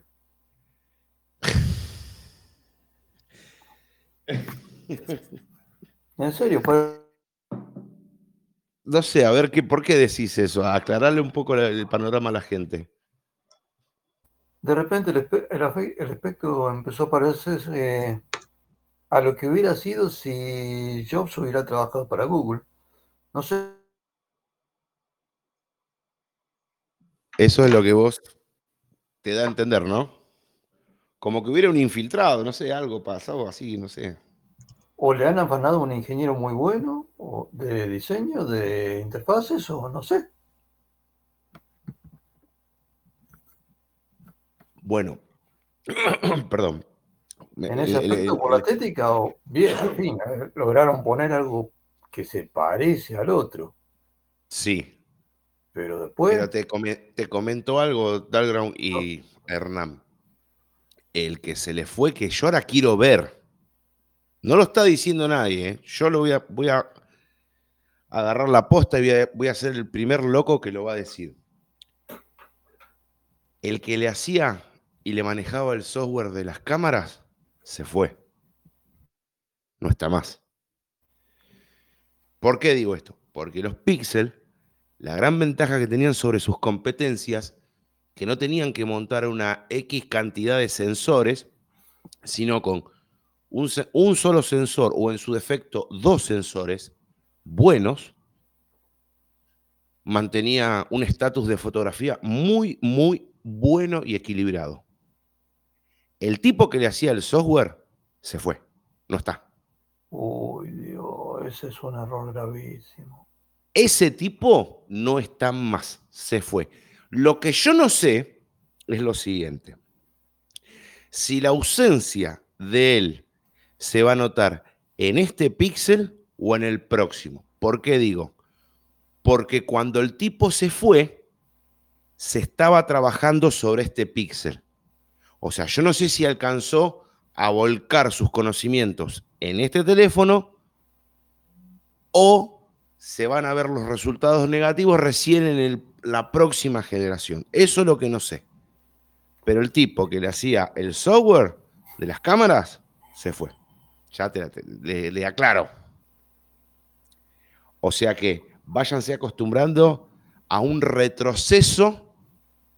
¿Por qué? Porque convengamos que muchas empresas que no contenían la calidad de la fotografía y si tenías un buen micro como un Snapdragon, podías descargarle la Gcam o en todo caso hasta se llegó a lograr la Ultracam, que esa es otra versión, que es una versión un poquito más mejorada, valga la redundancia, no se dice más mejorada, pero quiero decir con un poquito más de potencia y con un apartado de settings eh, profesionales. O sea, ya con, con curvas de variables, ¿me entendés? De imágenes, de sombra, que ya era es un aspecto para un apartado de alguien que esté estudiando fotografía. Esa es la Ultracam, que la podés descargar como la Gcam.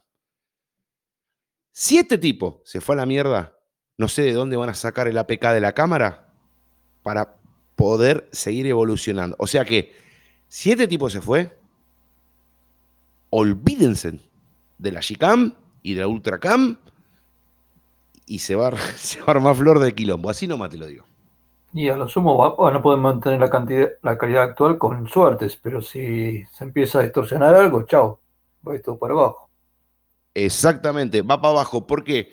Porque el tipo este lo que, lo que contenía era un laburo de la puta madre y obtenía resultados maravillosos con un sensor, y vuelvo a repetirte, en su defecto con un segundo. Vos fíjate que ahora, si no es mentira las fotografías que están circulando, no creo que sean mentira porque yo la otra vez vi un Nexus, Nexus, ¿cómo se nota que lo extraño? un Pixel 6, eh, eh, un Pixel 6 Pro, que como siempre decimos, no sé, llegan a, a manos de personas en, distintas partes del mundo, nunca llegaron acá a Movimiento Vini, porque algún día va a llegar algo, va a llegar o sea, una carta, una demanda, pero tiene que llegar algo, muchachos. Y vos sabés que el teléfono en su parte trasera no era un dummy, o sea, no era un modelito que decía, ay, no, no, no, funcionaba todo, lo mostraba el tipo, todo.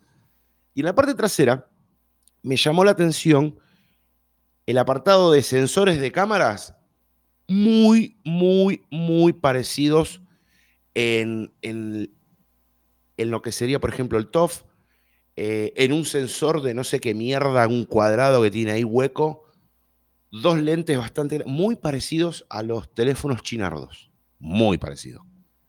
O sea, no se, no se, no se parece nada a lo anterior, viste que era recontra simple y minimalista, una camarita ahí, el flash chiquitito. No, no, esto viene ya más cojudo. No sé, es medio grueso, capaz que tiene algún rebote de, hardware ahí atrás, ¿me entendés? No es mucho software, debe tener hardware porque el ancho del apartado de cámara se lo debe permitir. Vamos a ver. Pero es lo que por lo menos hasta ahora yo manejo en información. No sé qué vos, a ver, ¿qué, qué, nos querés contar, Tancro?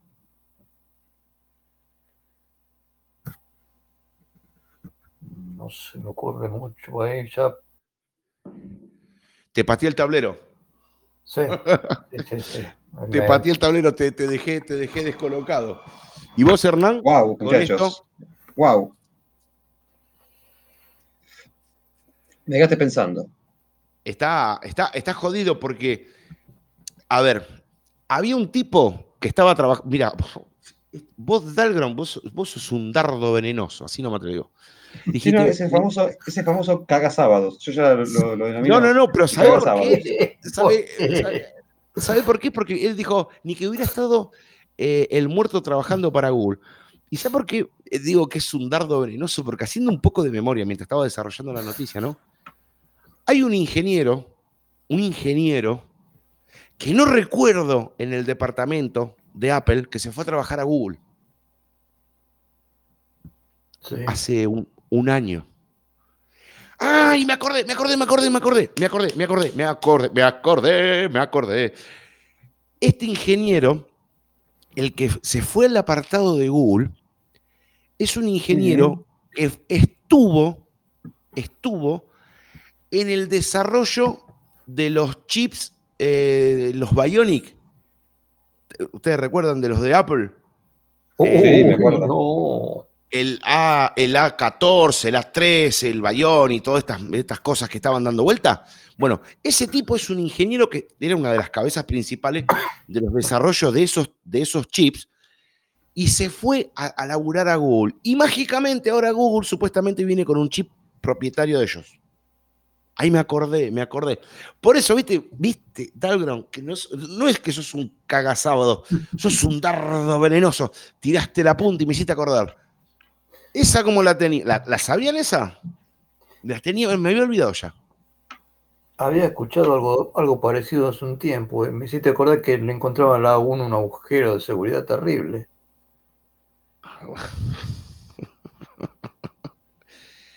Eh, el, contá, el, contá, contá. El, el M humo, no el M1. El, M humo. El M humo es. Sí, que es muy lindo, trabaja muy rápido, en algunas cosas anda mejor que 1 y 9, pero en una parte del software se le ha quedado una instrucción media mal y le, está, le, está, pasando como a Intel con el 486. ¿Te acuerdas que las versiones de 60 y 66 de medio siglo tenía un error en el procesamiento matemático? ¿Te acordás? Que decían, ¿cómo se dice diseño un avión que se hizo con un avión, con un Intel 486 de 60 megaciclos?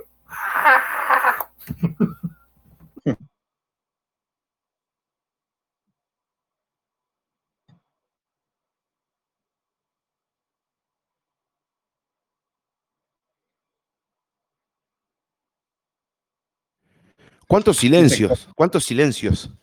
Esos silencios? son cómplices, les aviso. Mm. No, que me, estaba sonando la nariz, por eso estaba en silencio. No, yo, me quedé pensando, eh, cuando hablaba de ese agujero de seguridad. ¿Vieron el artículo que puse de... ¿Se acuerdan que, la semana pasada estaba contándoles un poco lo que pasó con SolarWinds? ¿Se acuerdan que yo les conté de eso? Que SolarWinds este, tenía, o sea, tiene eh, algo así como el monitoreo de una cantidad de empresas y que esto y que el otro. Bueno, y le dije, eh, SolarWinds, gracias a haber tenido elementos con Windows y que tenían determinados agujeros de seguridad y que entraron a generar un problema con un ransomware, y ese ransomware se transmitió hacia... Yo les pegué en el, en el chat este, una compañía, otra, otra compañía más todavía remanente que queda, que fue afectada por este ransomware gracias a SolarWinds. ¿Sí? Entonces uno dice, bueno, para tener mi instalación bastante más controlada, voy a pagar en el verde billete a la empresa SolarWinds para que me administren el monitoreo y las alertas dentro de mi empresa.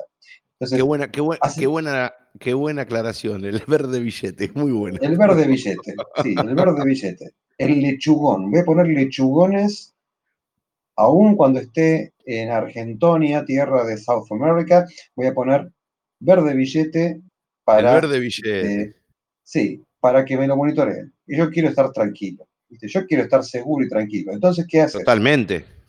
Este, a SolarWinds y decís, muchachos, me cansé, quiero que la instalación mía sea prolija, que sea segura, que esté bien monitoreada y bien, alertada. Y bien alertada. Ustedes son la empresa que yo necesito. Y al poco tiempo te enteras que tiene una, una merda con, con, con, con, Microsoft, les agarró un ransomware, te lo transmitieron a tu empresa y te partieron al medio.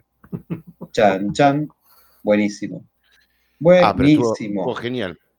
Divino, divino, divino, divino.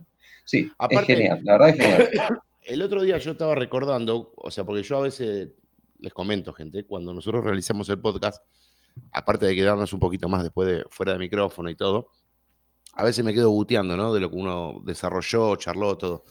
Y vos te acordás, Hernán, que vos estabas hablando de los ransomware, que el, ¿cómo se llama? Eh, Juan Domingo Biden, ¿te acordás? Juan Domingo Biden, sí. Juan Domingo Biden. Juan Domingo Biden, el nuevo IT Engineer. Exactamente. Bueno, y vos contaste todo lo que pasaba, ¿no? Con toda esta situación de seguridad, que el tipo planteaba ciertas cosas, ¿no?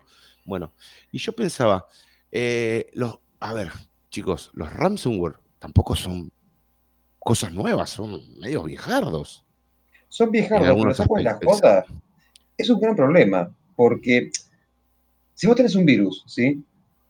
Sí. Un virus se, conoce por patrón, ¿sí? vos tenés un patrón determinado que te define un virus. Entonces vos armás un antivirus y definís determinados patrones. Y puedes detectarlo a través de los patrones, ¿sí? Claro. Y con eso mandás, mandás a cuarentena un archivo y listo. Ahora, el ransomware no se maneja por patrón. El ransomware se maneja por comportamiento y después se borra a sí mismo. Para cuando vos ves el comportamiento del ransomware, y acá estoy golpeando las manos, el mm. comportamiento del ransomware, lo que te ocurre es que ya tu ransomware está metido dentro de tu instalación, comenzó a infectar a todas las máquinas y comenzó a transmitir. Y si eso lo sumas con un ataque tipo zero day, no te das cuenta que tenés el ransomware en todas tus máquinas, sino hasta el día en el cual se activa. Entonces, de repente, el cumpleaños del tipo que armó ese ransomware es el 10 de septiembre, pero el ransomware está vivo en tu red desde el 1 de junio. Vos no lo ves, ni lo sentís, porque no hay comportamiento raro. No hay un comportamiento, no hay una firma de virus. Ese, es el patrón. Te das cuenta, el 10 de septiembre, el su grandísima madre cumplió años, se activó el ransomware en todas las máquinas y fuiste. Y, ahí vienen los vendedores de antivirus y te dicen, hemos encontrado un parche para el nuevo ransomware, pero ya estás infectado. Sí, las pelotas, campeón. Las pelotas. Y eso sí no tiene un principio de daño mayor. ¿Cómo, cómo? eso sí no tiene un principio de daño mayor. No, no, es que el daño siempre, te digo una cosa, Don siempre, eh, por default, va a ser gigante. No, no, hay una cosa, una característica para que se llama principio de daño mayor, que el software va alterando el backup. Va haciendo pequeñas marcas en los backups para que se queden inútiles. Entonces, cuando se declara, cuando hace el ataque, vos tenés roto el sistema y tenés roto los backups. Tengo una pregunta. Lo que hizo Mr. Robot, pero sin, sin alterar el. Pero, ¿cuánta gente conoces que dijo para vacapear me voy a comprar el gigantesco QNAP? El gigante, no, no el chiquito, no el QNAP chiquitito, el QNAP grande, el que viene con, no sé, creo que, no sé, 24 discos, una burrada de esas. Y ese QNAP ah, lo pongo en la red, lo conecto a la red de 10 Gbps, lo engancho en una segunda tarjeta de red de cada uno de mis servidores a 10 Gbps que usted pueda hacer backup y recovery a una velocidad de la luz directamente. Bueno, backupeaste, mandaste todos los backups y sos el tipo más feliz del planeta, porque mandaste todos los backups. ¿Cuántos se acuerdan de cuando hacen una compartición dentro del QNAP de deshabilitar SIFs? Nadie, porque te, queda por default habilitado. Porque justamente para hacerlo más user-friendly, te queda ya habilitado y después lo puedes montar desde un Windows. El ransomware te descubre todos los shares que vos tenés de Windows y los infecta. Entonces decís, no importa, estos de ransomware me quisieron joder, pero yo soy más inteligente que todos ellos, porque tengo un backup que está en el QNAP, o en el Lenovo, o en el IMC. Y cuando vas a levantar el backup, te pasa lo que les pasó a una de las más grandes compañías de seguridad de este país, al Poder Judicial de la Nación, a una de las tres más grandes cableras, a la segunda más grande cablera de este país, y así a 180 empresas. Eh, perdón. 180 empresas. ¿Qué les pasó? Se encontraron que los backups también estaban encriptados. Y ahí andó a llorar a la, Principio de año a la Church. Sí. Eso sí, recuerdo eso. De año mayor. Acá la empresa de supermercados esa que me echó, la Gran C, una vez se le, se le, metió uno de esos dentro del servidor. Y cada vez que se conectaba una máquina, se o sea, infectaba la máquina. Pero si la máquina detectaba que no estaba en el servidor, infectaba el servidor. Tardaron una semana en poder sacarlo. Pero un eh. boludo prendía una máquina, ¡pum! Disculpame, Don en poder sacarlo, ¿sí? ¿Cuánto tardaron en recuperar toda la información? Porque ahí está la papa del asunto. Ni idea. Cuando me junté eh, eh, con los muchachos no, no, hablaron de eso precisamente. Habían, lo habían logrado sacar hacía dos días. O capaz que no la pudieron sacar todavía. El tema de sacarlo es uno de los problemas.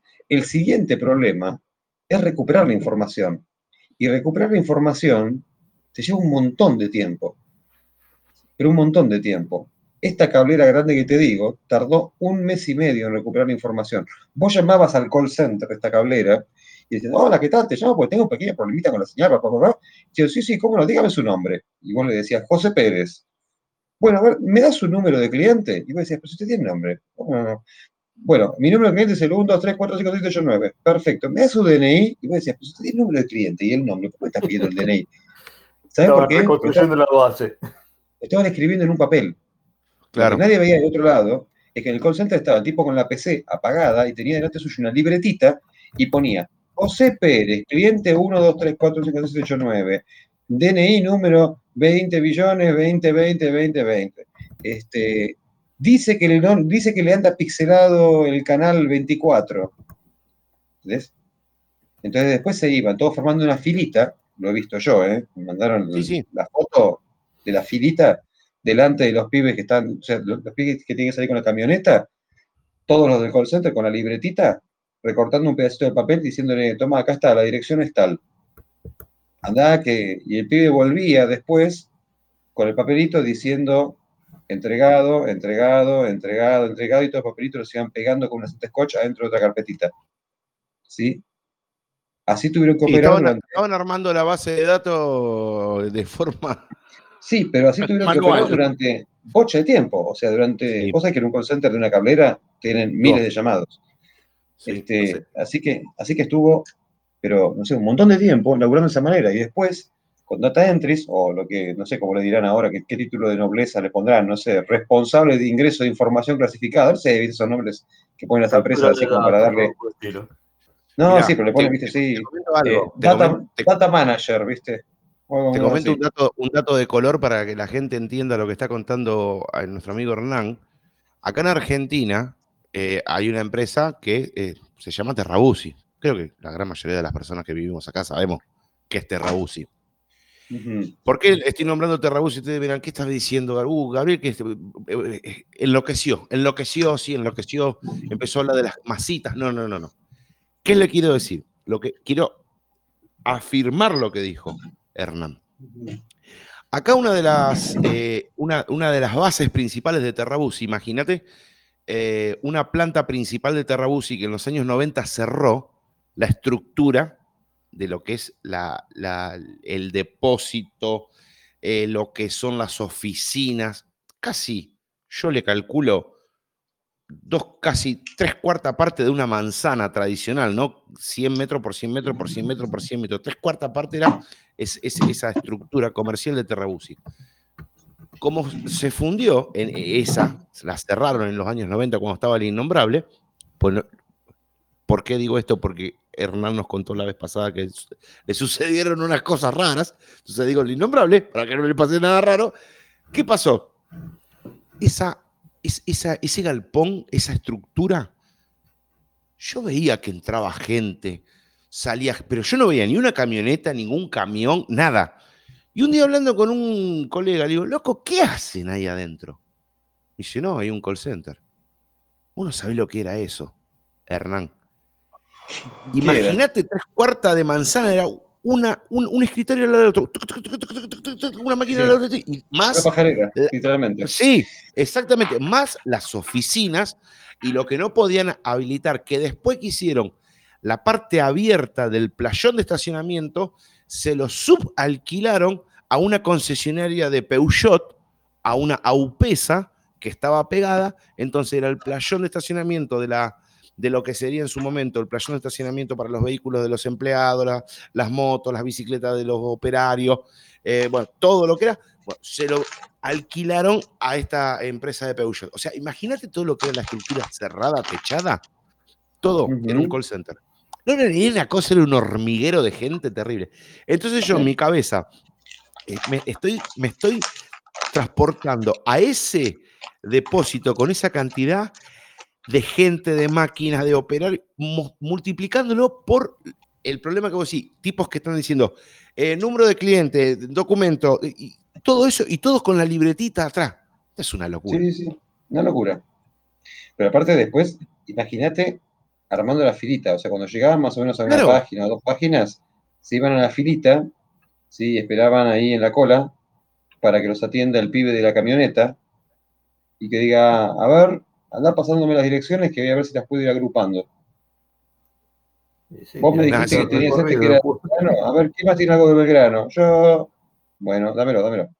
y encima, Buenos Aires, que es una, es una cosa increíble. Yo a veces le digo a mi, esposa, eh, porque ella conoce algunos puntos, viste, cuando te llevaron a la escuela con, a Buenos Aires, Bueno, pero ella no conoce realmente Buenos Aires como transitarla al día a día.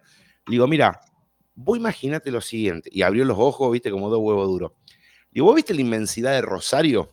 ¿Vos viste lo que es Rosario? Sí. Qué lindo que es Rosario, chicos. Digo, vos fíjate, a, eso... a, los que no son, a los que no son de Argentina, les digo, Rosario es una ciudad, a mí al menos me parece hermosa. A mi mujer no le gusta del todo, ella es de un pueblo de Santa Fe también, cerca de Venado Tuerto. Claro, este, pero a mí Rosario me parece una ciudad preciosa. Mi tía fue profesora de historia en una universidad en Rosario.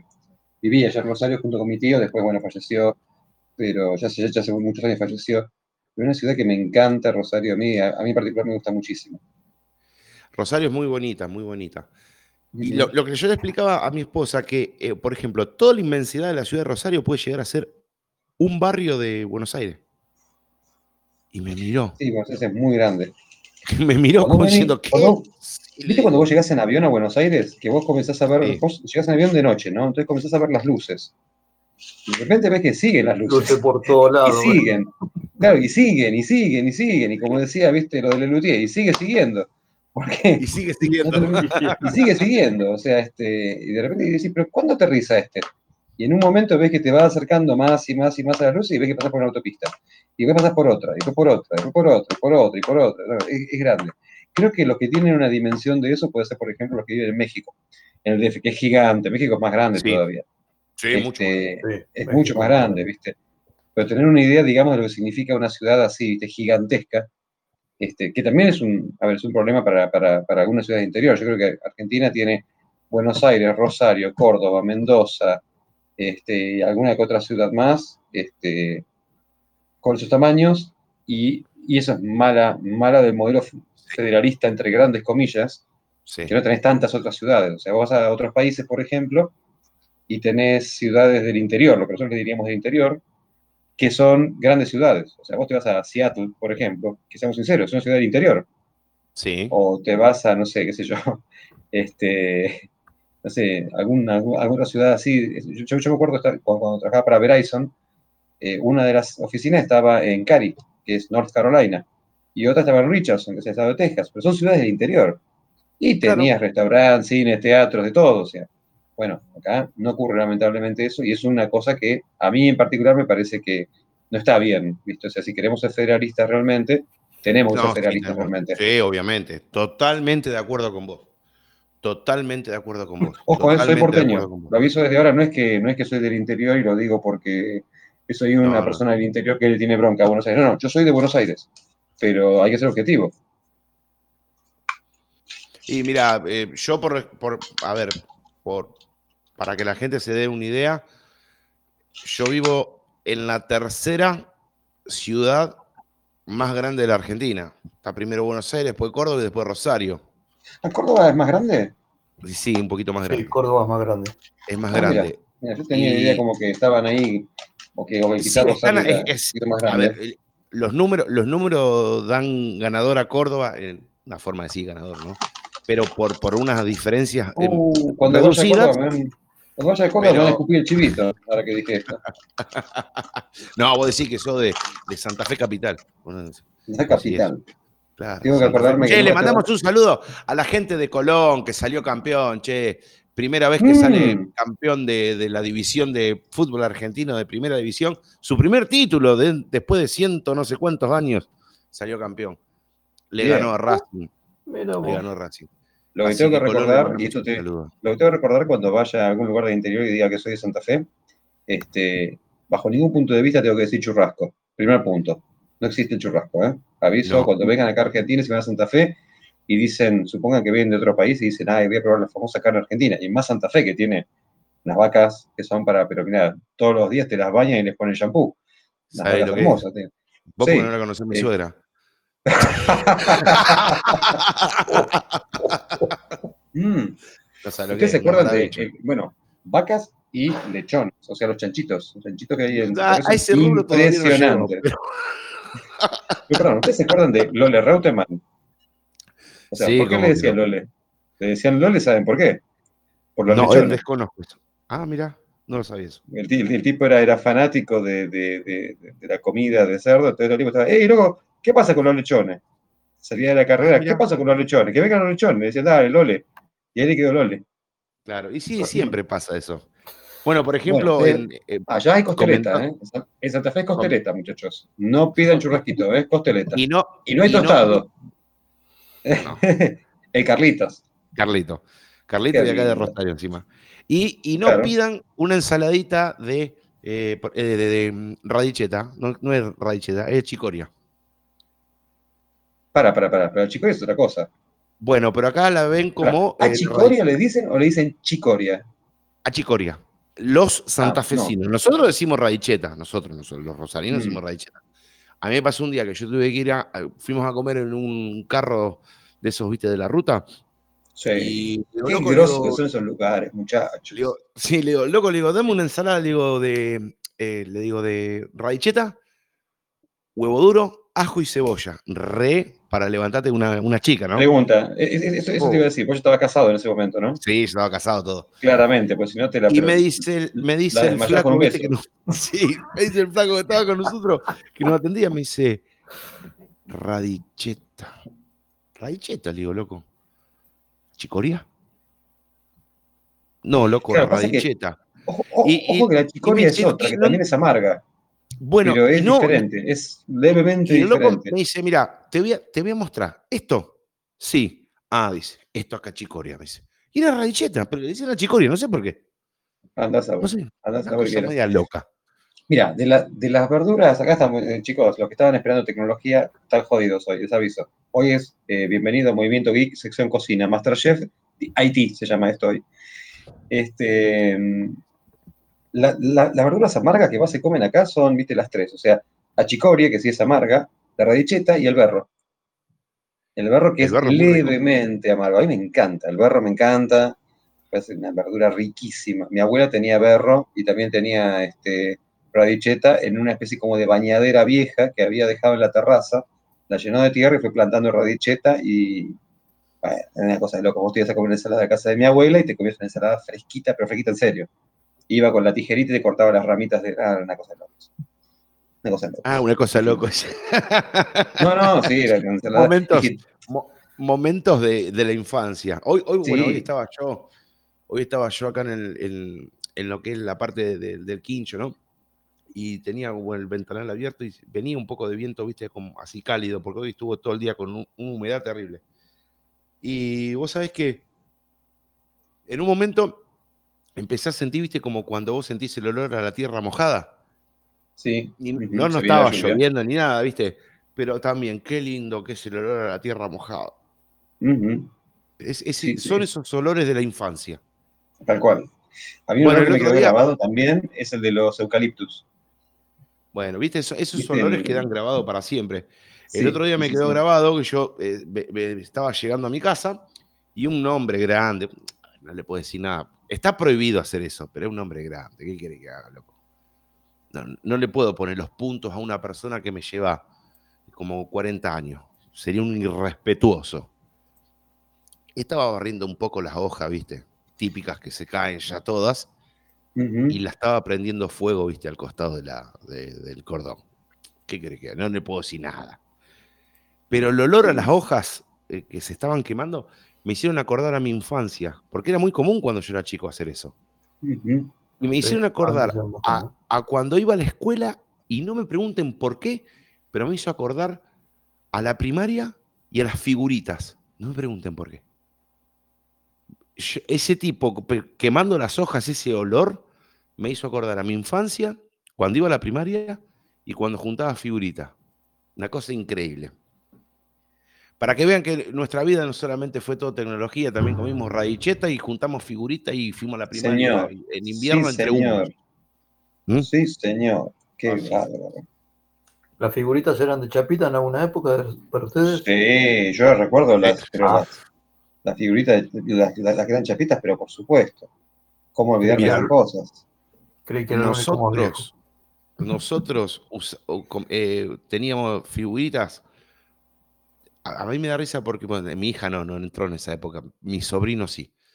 Ellos, ay, los tazos, los tazos. ¿Más qué mierda son los tazos? Yo decía, claro, era en otra época. Nosotros teníamos la figurita que la agarrábamos, la hacíamos triangulito. ¿Te acordás que la triangulito, la doblábamos?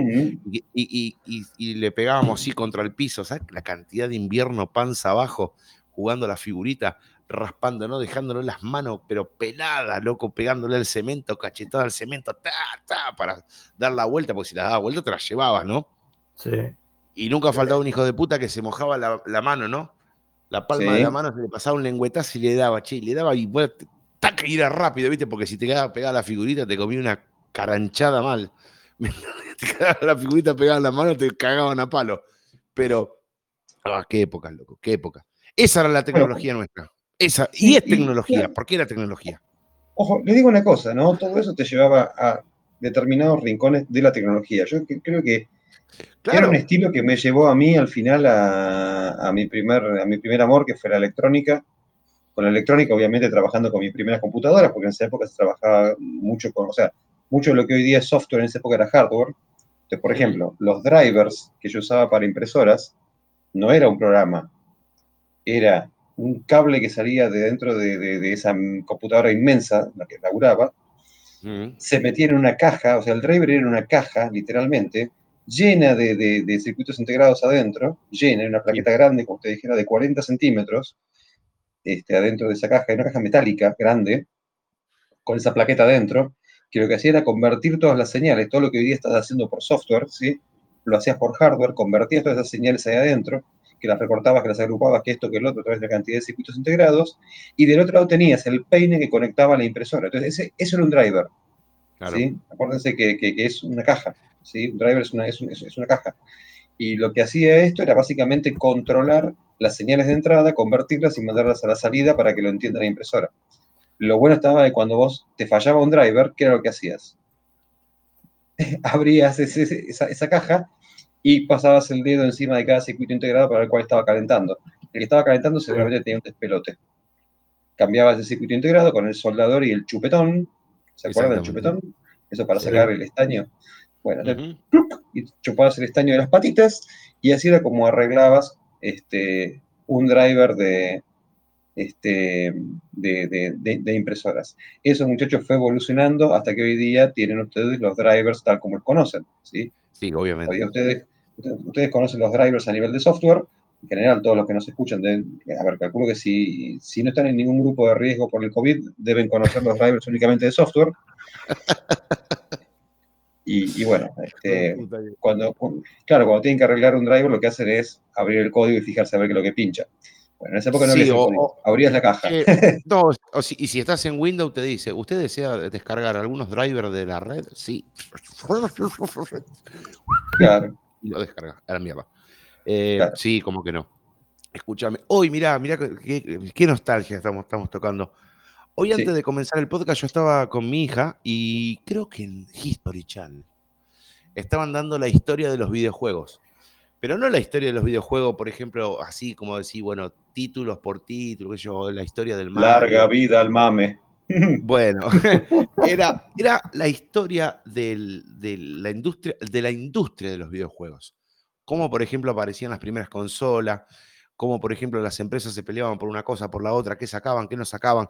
Y mi hija, que tiene ya nueve años, ella heredó todos mis cachivaches, como digo yo. Entonces, en un momento, cuando empezaron a poner el, Mario, cuando empezaron a poner el Donkey Kong, me dice, pero papi, nosotros tenemos esa, consola, pero no anda. Pero claro, tiene razón, no anda porque la consola estaba configurada para, para verse, para ejecutarse en otros tipos de televisores, no los televisores que tenemos. Claro, PALEN, ¿te acordás? Claro, exactamente, era el PALEN y la otra era el NTCC. NTCC, claro. Claro, entonces ¿qué pasaba? Ella me dice, pero papi, nosotros no podemos jugar a eso. Entonces le digo, sí, hija, vamos a jugarlo, pero tenemos que conseguir una consola que es la típica consola que tiene la cáscara del, formato de la antigua consola reducida a un tamaño prácticamente de bolsillo. Adentro corre una placa, una placa con software Linux en donde te ejecuta todos los juegos de esa época. Pero la plaqueta tiene salida HDMI. Entonces sí lo podemos usar. Es más, una de las cosas que le quedó marcada a ella, ella siempre quiso jugar al juego del pato. ¿Se acuerdan del pato que salía el pato y con la pistola, pla, pla, pla, le tiraba y, si le erraba, salía el perro riéndose? Sí, bueno. ¿Qué pasa? Ese, yo tengo todos los accesorios. Lo que pasa que ese, ese accesorio de esa pistola adentro tiene un láser de rebote que solamente funciona con televisores de tubo no funciona con, con televisores LCD. Claro, los LCD no tienen, no tienen tanto barrido.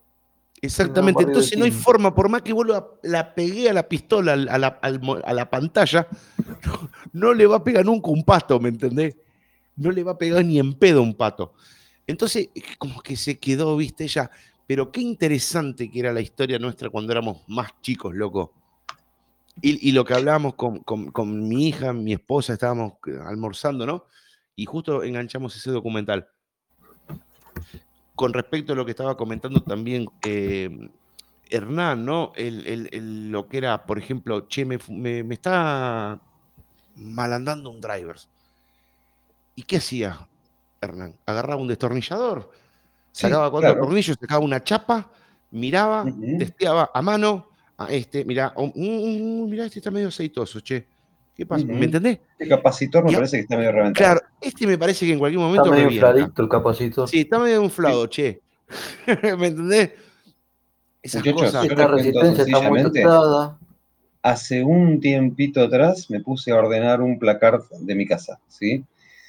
Cuando estaba ordenando este placar me encontré con todas las porquerías que tengo guardadas hace mucho tiempo. Por ejemplo, algún libro de física de cuando estaba estudiando mi primera carrera, este, ya dijo hace tiempo, hace mucho tiempo, era electrónica, libro de física de Chan, este, libro de análisis matemático, y entre otras cosas me encontré mi kit de herramientas con lo que yo trabajaba en esa época. Mi kit de herramientas no era mi laptop, ¿sí? Eh, no, no, era parte con mi laptop. Mi kit de herramientas era una especie como de cartuchera grande donde tenía una pulsera antiestática, un destornillador Phillips, un destornillador plano, un cepillito, un destornillador con torque regulado para los procesadores. Los procesadores se atornillaban, o sea, uno lo apoyaba arriba, pero tenía como una especie de, de había que atornillarlo y tenía un torque determinado para que no rompa tanto el tornillo. Entonces, este, eso, una pincita de punta, eh, destornilladores, perdón, tornillitos chiquitos cromados, este, espagueti, ¿se acuerdan de espagueti? Era lo que vos, lo que vos ponías encima de un cable y después pasabas el encendedor para que se quede un termocontraíble. Este, eh, los, los termocontraíbles eran más modernos, el paquete anterior ni, ni, se contraían. El anterior, eh, sí, tal cual, el anterior ni siquiera era termocontraíble. Así que, muchachos, todo lo que hoy día están usando ustedes, alguna vez lo hemos tenido que hacer literalmente con los dientes. Y ah, bueno, hablando de eso, me conté mi peracables también. que me acuerdo que ahorré no sé cuánto tiempo para comprarme un pelacable, porque era caro. Un pelacable era caro. En general todos decían, bueno, uso el diente. Chao, y otra cosa, ¿viste? Agarrabas el cable y te lo metías entre medio de los dientes, ¡pum! Te das el tirón y a la semana, bueno, mi vieja me, vivía diciendo, te van a romper, se van a romper todos los dientes. ¿Sabe, cómo me cagaba pedo? Me cagaba pedo mi vieja porque hacía lo mismo y mi viejo, que venía de la escuela, como decimos nosotros, del pelacable que eran los dientes, me decía, pero no te lo pongas así, te lo tenés que poner así, ¿me entendés? Y después, claro, ¿me entendés? Se lleva como, y era, era increíble, era increíble, como esas cosas que nosotros hacíamos. A ver, chicos, ahora se agarran los pelos Ay, no me anda, no me anda Twitter, no me anda Facebook. Chico, chico. Si supieran lo que eran antes, las cosas. Tirarse panza, panza abajo en el suelo a programar código con una, una consola que era un solo teclado y un cassette de, de un videojuego y el, el, juego era que una figura totalmente ultra cuadrada fuera de un extremo al otro extremo del televisor, eso era todo el videojuego. Y ustedes dirán, bueno, pero nosotros no tenemos la culpa que hayan vivido esa época. No, nosotros tampoco, nosotros tampoco renegamos de eso. Lo único que les puedo decir es que es una experiencia que no van a volver a pasar jamás.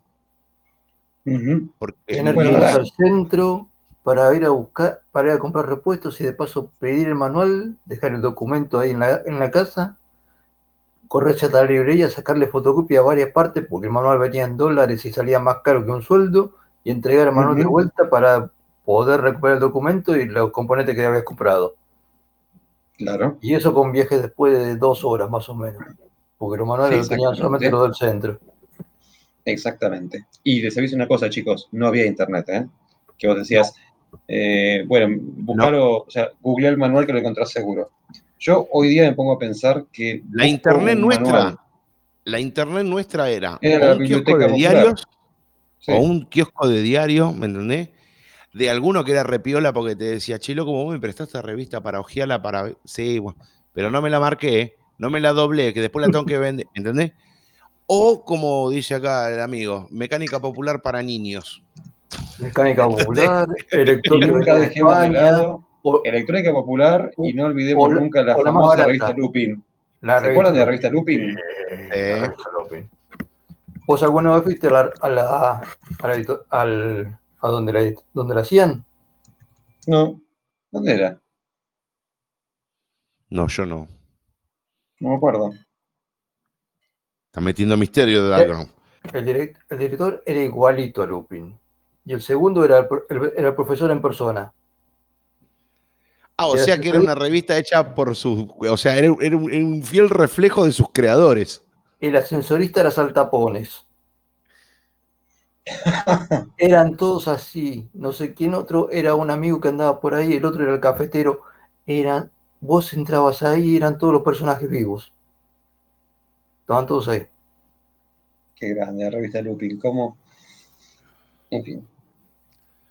bueno, el otro día. Que puedan meterse y buscarla, chicos. Eh, que Busquen eso. La revista Lupin en los últimos años eh, se tuvo que cambiar el nombre, se cambió. ¿Hola? ¿Qué pasó, Dalground? ¿Qué pasó, Dalground? ¡Por Dios! Nos estás poniendo misterio, Dalground. Dijiste. No, hay un problema que se corta la comunicación y vuelve, se corta y vuelve.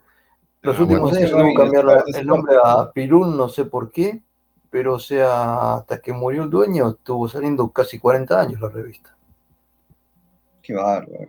Bueno, esa revista tenía, chicos, para los que les interesa esto, aparte de la sección de electrónica, donde te enseñaban a hacer cosas sencillas, electrónicas, pero estaban buenas. Y después tenía una sección que era de aeromodelismo, ¿se acuerdan?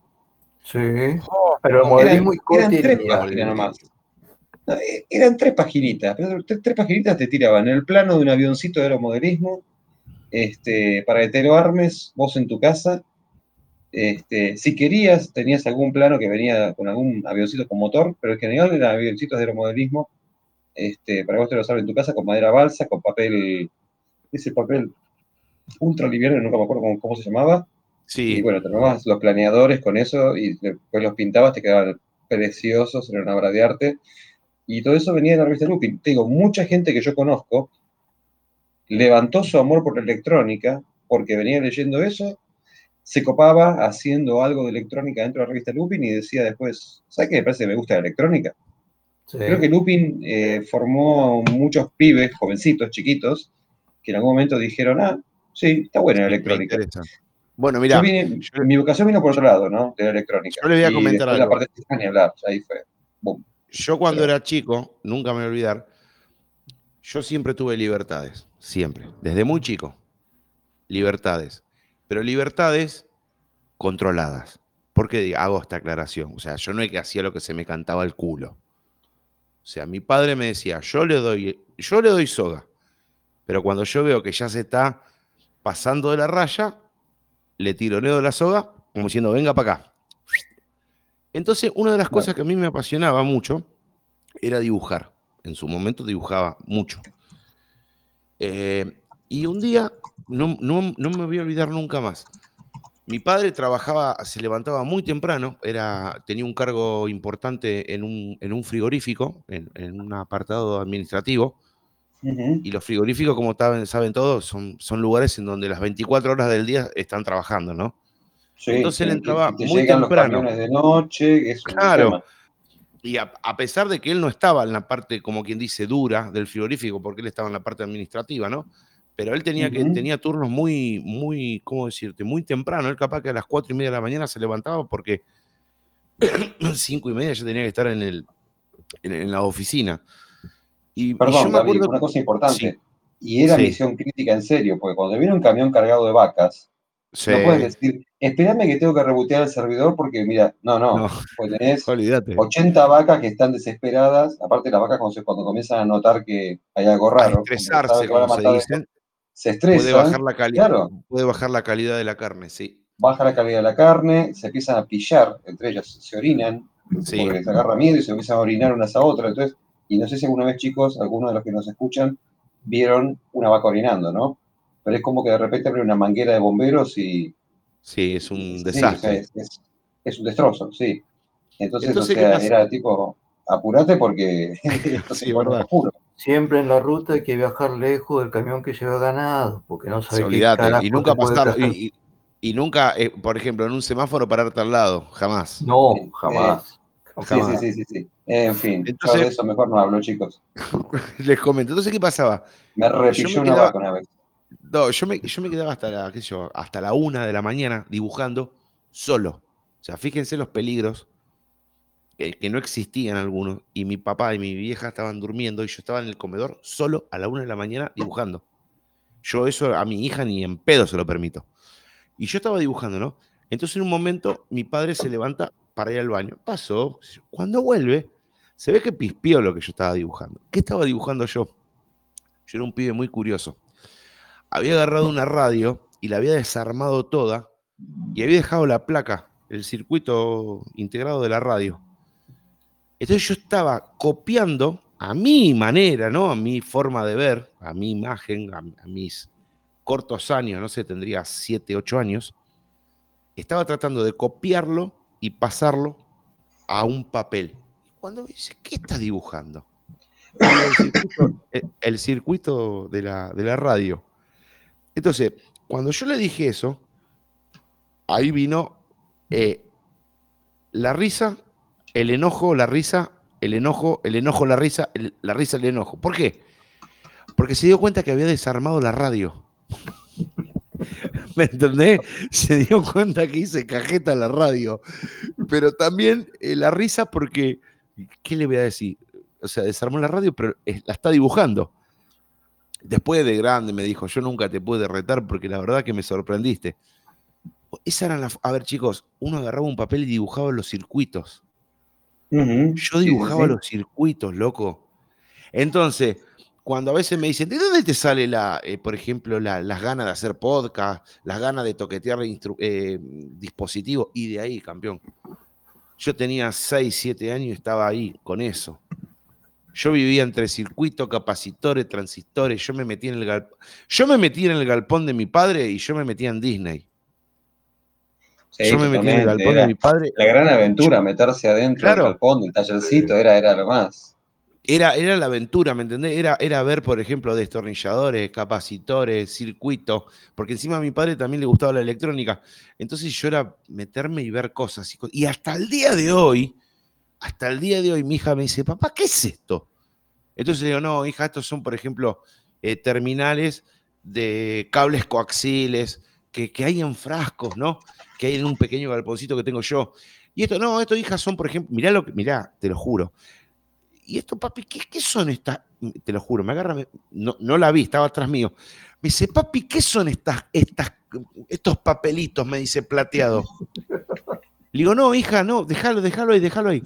¿Sabes lo que eran? Eran las micas de las planchas. Uh, las micas de las planchas, sí, me acuerdo. ¿Me entendés? Que eran como unas láminas platinadas de todos colores, que eran, o sea, vos fijate lo que yo transité desde chico, ¿me entendés? Eh, y era la tecnología cosas... de la época, ¿no? Claro, claro. Muchachos, y ojo, ustedes ahí están hablando de lo que es la parte, chicos, ustedes ahí están hablando de la parte de lo que es la electrónica pura. Claro. Ya en lo que es metiéndonos en la parte de sistemas, de sistemas en sí, ustedes van a ver que muchas veces dicen, bueno, tiran el comando who dentro de un Linux y se encuentran con algo que dice TTI, TTI1, TTI2, TTI5. Sí, teletipo.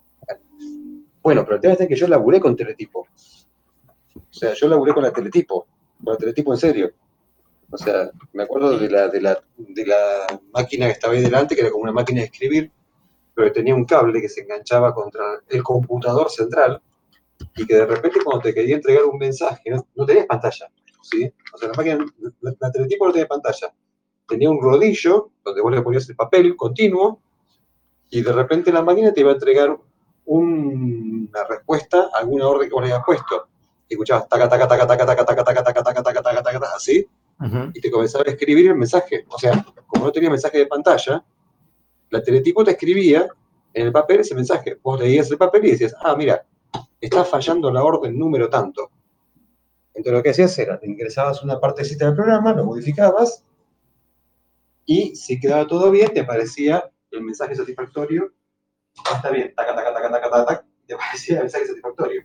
Si eso estaba bien, lo mandabas a la perforadora, ¿sí? El programa lo mandabas a la perforadora, te perforaba la cinta, cinta si era de las modernas, ¿no? Si no tenías tarjetas. Pero si no, te perforaba la cinta, que también era un taca, taca, taca, taca, taca, taca, taca, ¿sí? Y una vez que te perforó la cinta, nunca te olvides de hacer una segunda copia de la cinta. Porque Por siempre si cuando cortaba, habías se rompía. programa, Sí, por las dudas. siempre cuando habías cargado el programa, te pasaba algún salame cuando estabas rebobinando la cinta, que no se daba cuenta que había puesto el zapato encima de la cinta. Entonces, cuando estabas rebobinando, pegaba el tirón y te rompía la cinta. Si no tenías esa copia de, de, de- de esa cinta, ¿qué ocurría? Tenías que escribir el programa de nuevo, a mano, ¿sí? A mano. Así que, más vale que tengas una copia de esa cinta. Era así, muchachos. Así que yo llegué a ver las teletipo. Sí, E inclusive código Baudon. Mm. ¿Vieron cuando ustedes abren una, este, una terminal, por ejemplo, que se llama RXBT dentro de Linux? Sí. Hay una que se llama RXBT. Pero eso de RXBT es porque existía una terminal llamada BT100, otra BT200, otra BT220, eran modelos. Eran directamente modelos de terminales bobas. Bueno, yo trabajé con una BT100, con una BT220, trabajé con las Y50, con las Y50, con, con las Y60, con las terminales bobas. Me acuerdo de haber puesto este, eh, esas máquinas, esas, esas cajas multiplexoras de terminales que se llamaban, ¿cómo se llama ahora dentro de Windows? Un terminal server. O sea, el nombre que tiene terminal server no es casualidad. No, olvídate. No. Ahí, mira, ahí, ahí, ahí nos están bardeando, ¿eh? ya nos pusieron una máquina de escribir, ya esto se va al carajo. No, pará, eh, eh, ¿qué hace? ¿Qué hace, loco? ¿Qué hace? Ah, ¿Qué hace, moderna, Tony? Pará, loco. Pará que en el telégrafo no estábamos nosotros. No, pero eh, a ver, teníamos mucha tecnología, chicos, nosotros. A ver, ¿qué decir, loco? A ver, eh, la- nosotros teníamos el bicho de la curiosidad. Teníamos el bicho de la curiosidad. O sea, yo una vez me enojé con, con mi viejo porque me habían regalado un juguete que no lo podía desarmar. ¿Me entendés? Y ¿Cómo era me vas a chiquito. regalar y- algo que no se puede desarmar? Claro. Claro, ¿y qué? No, pero no lo puedo desarmar. ¿Pero cómo no, no, no lo puedo desarmar? No, Bueno, esto está todo Pero duro, chicos, esto no lo nosotros teníamos en ese momento, eh, con, con la tecnología, y también uno de los motivos por los cuales nosotros nos encontrábamos con la necesidad de abrir, desarmar y todas esas cosas, es porque creo que era también más accesible, ¿no? O sea, Sí. ¿cómo te puedo explicar? Si vos querías algo, lo podías armar, ¿sí? Vos lo podías armar, entonces te llevaba a que aprendas, sí o sí aprendías, ¿sí? Hoy día estás esperando que salga. Seamos sinceros, chicos, yo hoy día no estoy pensando en, bueno, a ver, me compro un módulo o me compro tal cosa, se lo sueldo al celular y entonces le amplío tal cosa, le amplío tal otra. No, estoy esperando que salga el nuevo modelo, estoy esperando que salga el nuevo release. Claro, la cómoda. Si pertenezco, un amigo mío. Pues es que un amigo mío, un amigo mío mexicano que le mando un saludo. Eh, lo, hago, lo hago anónimo porque comparte él amistades con otras personas que, bueno, que no, yo no me llevo para nada. Y no lo quiero comprometer, ¿me entendés? Entonces, te mando un saludo. Eh, él decía, quieren tener todo, quieren tener masticado y en la boca. ¿Me entendés? Y es verdad lo que vos decís.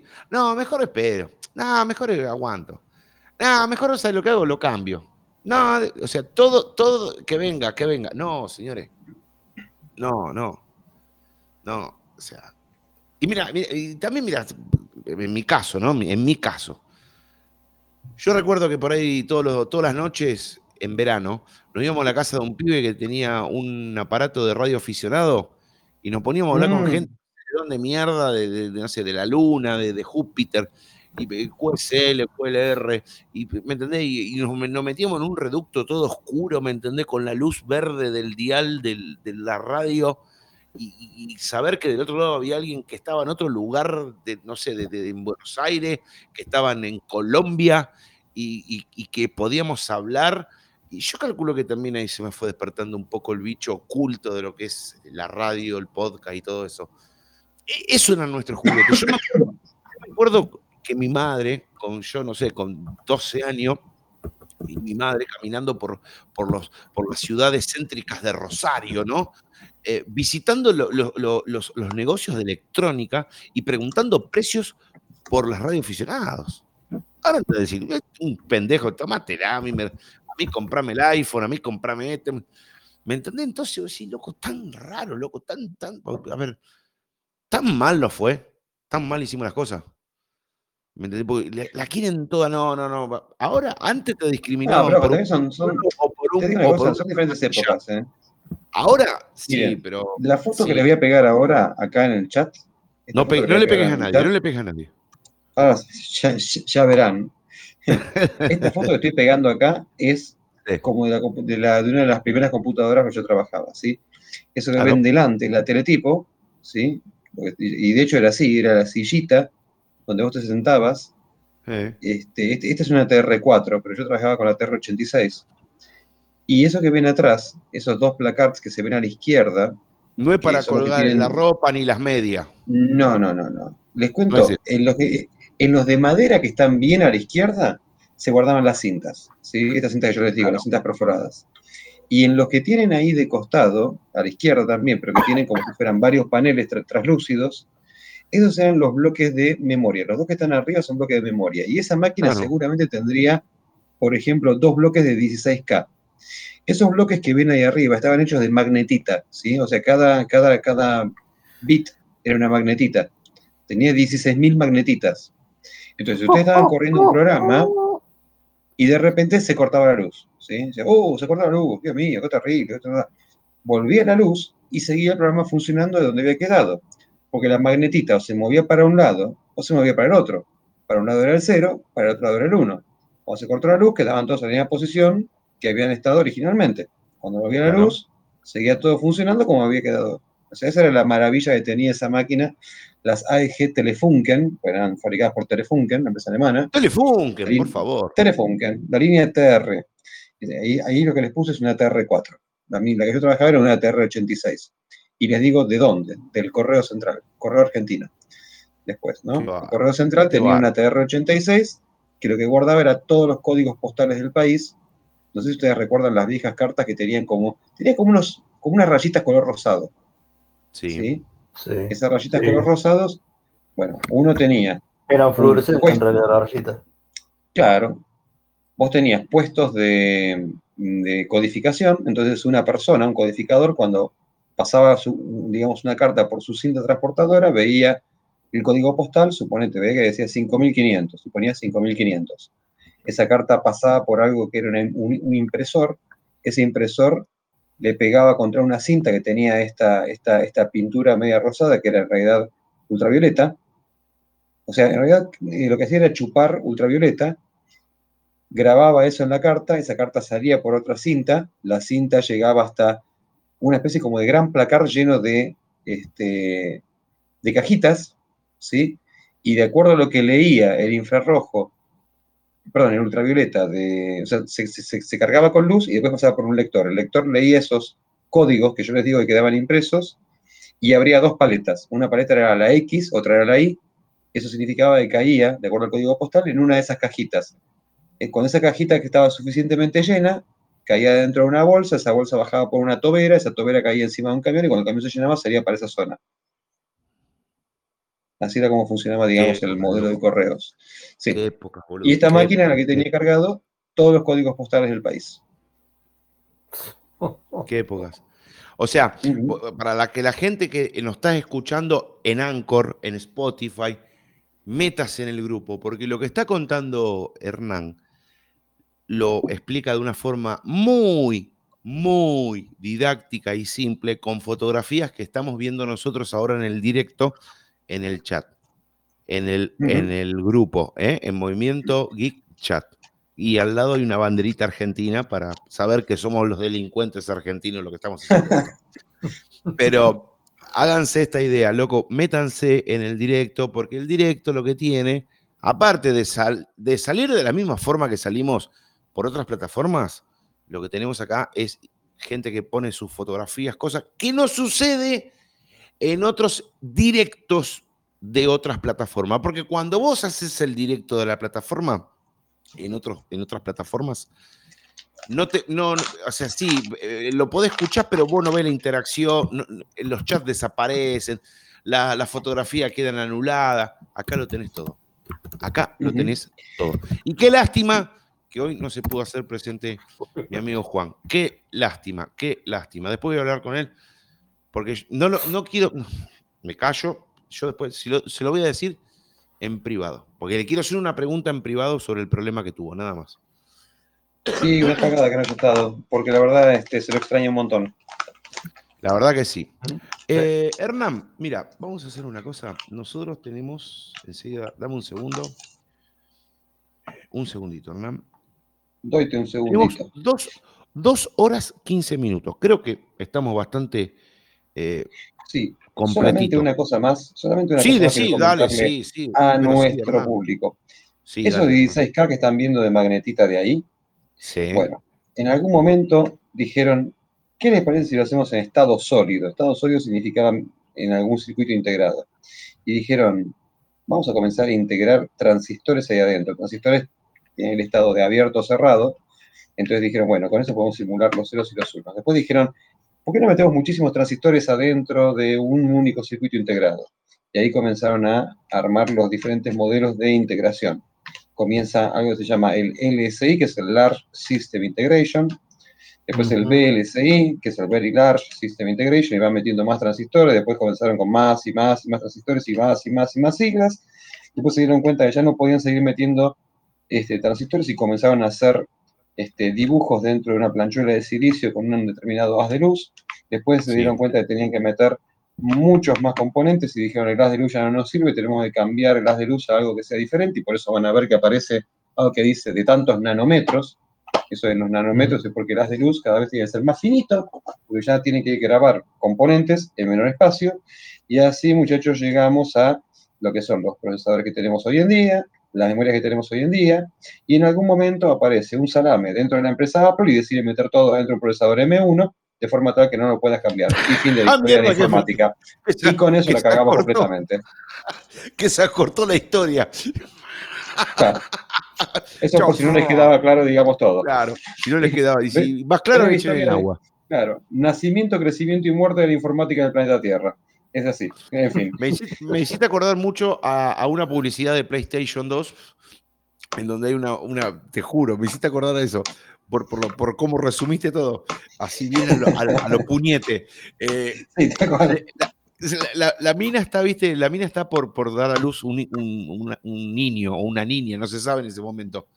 Entonces, el partero está recibiendo el, el bebé y la mina puja tanto, puja tanto, que el bebé sale disparado, ¿no? Sale disparado y se le escapa de las manos, rompe el, rompe el vidrio del hospital y vos ves que el bebé va volando.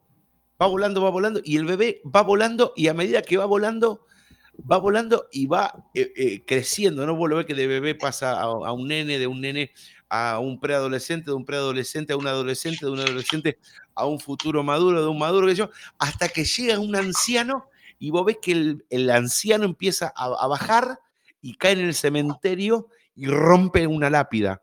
O sea, vos fijate el, el quilombo que armó. Era una publicidad de PlayStation 2 que decía, la vida es muy corta, disfruta PlayStation. Sí. Wow. ¿Me entendés? Me hiciste acordar de esa publicidad porque, viste, fuiste de a poquito a poquito y hiciste, le pegaste una acelerada hasta llegar sí. al M1. Más o menos. Terrible, viste, a la mierda, una aceleración terrible. Pero bueno, chicos, eh, creo que en el día de hoy, eh, por lo menos el directo ya lo vamos a ir cortando. Así que, eh, Hernán, ¿dónde te podemos seguir los interesados que quieren saber de tus eh, de mis andanzas? Digitales, de tus bueno, andanzas, de tus... Sí. No, me buscan en Movimiento Geek Chat. Aquí estoy siempre. Yo soy Exa. Y si no, bueno, H-E-C-S-A. Ese es mi nick dentro de, dentro de Telegram. Y si no, dentro de Twitter estoy como HC Saltiel. Ese es mi, mi alias dentro de Twitter. No soy muy tuitero, pero en fin, veo los directs y todas esas cosas. Pero la gente se puede, se puede meter. Entra en Movimiento Geek, acá en Telegram y me encuentra seguro. Así es. Telegram, ¿dónde te podemos encontrar? Arroba Doldrau, acá en, en, en, Telegram o en Twitter. Pero si es un tema específico, porque si es uno que, que el otro día se puso, no, es para charlar por charlar. Yo estaba recontra ocupado, lo corté, claro. lo bloqueé y nunca más. a la mierda, a la mierda, no me rompan las pelotas. Y bueno, y yo me atrevo, me atrevo a dar el, el nick de Juancho, que no está, lo vamos a dar, que es arroba amonal, eh, acá en, en, Twitter, lo pueden encontrar. Así que, bueno, lamentablemente hoy tuvimos la mala suerte de no poder contar con, con Juancho, pero bueno, yo calculo que el próximo, el próximo episodio ya, ya va a estar con nosotros y nos, nos va a acompañar, como siempre, con, con, su, con sus andanzas, con su sabiduría, con sus experiencias y con, con todo su gran conocimiento, como nos tiene acostumbrado cada, cada día viernes aquí en Movimiento Geek. Así que, bueno, gente, muchísimas gracias a todos y ahora nos vamos a despedir con la cortina de cierre, ¿o no, Hernán? Sí, Esta va a ser la cortina de cierre. Esta se va a ser la cortina de cierre. Así que, gente, muchísimas gracias. Aguarden un segundo, escuchamos la cortina de cierre, abro micrófonos y si queremos charlamos. Y si no, Y les deseamos ante todo que tengan un hermoso fin de semana todos. Exactamente. fin de semana, Muy buen sí. fin de semana a todos. Pórtense bien y si se portan mal, Inviten. inviten. Exactamente, gente. Nos vemos hasta el próximo viernes. Chao.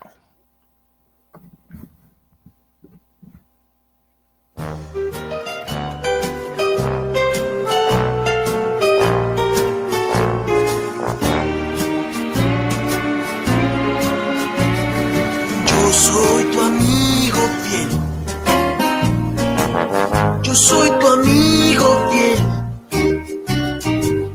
Y si un día tú te encuentras lejos, muy lejos de tu lindo hogar, cierra los ojos y recuerda que yo soy tu amigo fiel. Si yo soy tu amigo fiel.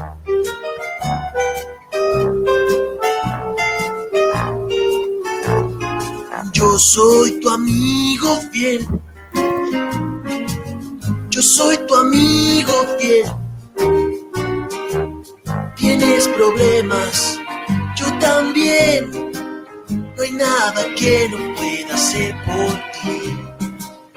Estando juntos todo marcha bien, pues yo soy tu amigo fiel. Si yo soy tu amigo fiel.